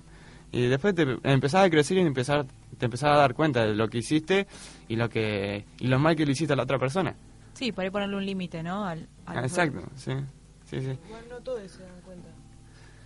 Es un... O sea, muchas, muchas personas quedan como con ese chip que, que aprendemos de chiquitos de discriminar o, o de reírte del diferente o de no querer ser como esa otra persona que es diferente y no todos se dan cuenta, o sea, o no, a no todos le cae la ficha. Eso, aprendemos a obedecer, como decía un texto que leímos, y no a respetar al otro en su diferencia. Exacto. Yo escucho, bueno, yo soy muy de la etnia rap, hip hop, eh, un tema, tengo un par de temas escritos y uno que saqué, y yo soy de, la, de lo que es el hip hop de antes ahora, veo mucho trap en el sentido de fama, plata y mujeres. Y, y yo lo que escuchaba antes era el, del que rapeaba con, con sentimiento, y yo lo sigo, lo sigo escuchando, uno es Lip Supa, que me encanta, que es Luz, un tema muy escuchado de Lip Supa, y, y Valórate. Y esos dos temas son los que más me marcaron, y bueno, fueron las cosas que me marcaron. Y hay cosas como, como lo que pasa muy muy ame- amenualmente en la sociedad, como me subí al colectivo y decía asiento reservado para discapacitados, y yo me hubiese gustado subirme y decir, usted es discapacitado porque también se sienta en un asiento porque no es discapacitado, sino es una persona con capacidad diferente. A mis amigos, a todos mis amigos le dije, ah, mira, ese es discapacitado, es down. No, no, él tiene, nació de otra manera, como, como nacemos todos, pero nació de su manera. No es discapacitado, sino tiene una capacidad diferente. Y, y se cagan de risa algunos de mis amigos, porque la verdad que es eso, es el sentir y hablar eh, como uno siente. Yo, a mí me gustaría y cambien ese cartelito porque no, no, me- no lo valoro yo, yo no, no, no me gusta. Ahí Valentín nos dice que tenemos que ir cerrando y tiene razón, son las 8. Eh, me encantaría, Julie, invitarte a un programa que vamos a hacer seguramente más adelante cuando Brazu se recupere y vuelve vuelva a la- a- acá a la radio, que es va a ser sobre cultura de barrio. Uf, Estaría re bueno ahí sí. y por ahí lo puedes armar con nosotras, juntarte a armar el programa. Sé Sí. que laburas un montón, pero... No sé si un montón, pero laburo. Bueno, bueno, pero, pero tenés horarios así, así que eso, nos encantaría. De mi parte, agradecido por el momento y, y gracias por esta oportunidad porque no cualquiera puede venir un momento a charlar en la radio porque es una charla que capaz que el que está escuchando capaz que le ayuda. eh, en el sentido Esa es la idea que tenemos. Así que bueno, ahora quédense, que sigue Educatu Parlante. Ahí la casi que se nos tuvo que ir, les manda saludos porque está full con Lisa, que una genia, pobre Lisa, se bancó todo el programa. Valentina estuvo ahí supervisando, no cuidando, supervisando. estuvo acá dando vueltas. Gracias, Chola. Gracias a vos por invitarme, Cami. Gracias, Rebe, hermosa, que ya se nos va. Muchas gracias, Cami. Bueno, gracias, Juli. Nada, de nada. Gracias, Valentín. Y nos vemos en el próximo programa que va a ser sobre las cuerpas, cuerpos, cuerpas como territorio. Adiós.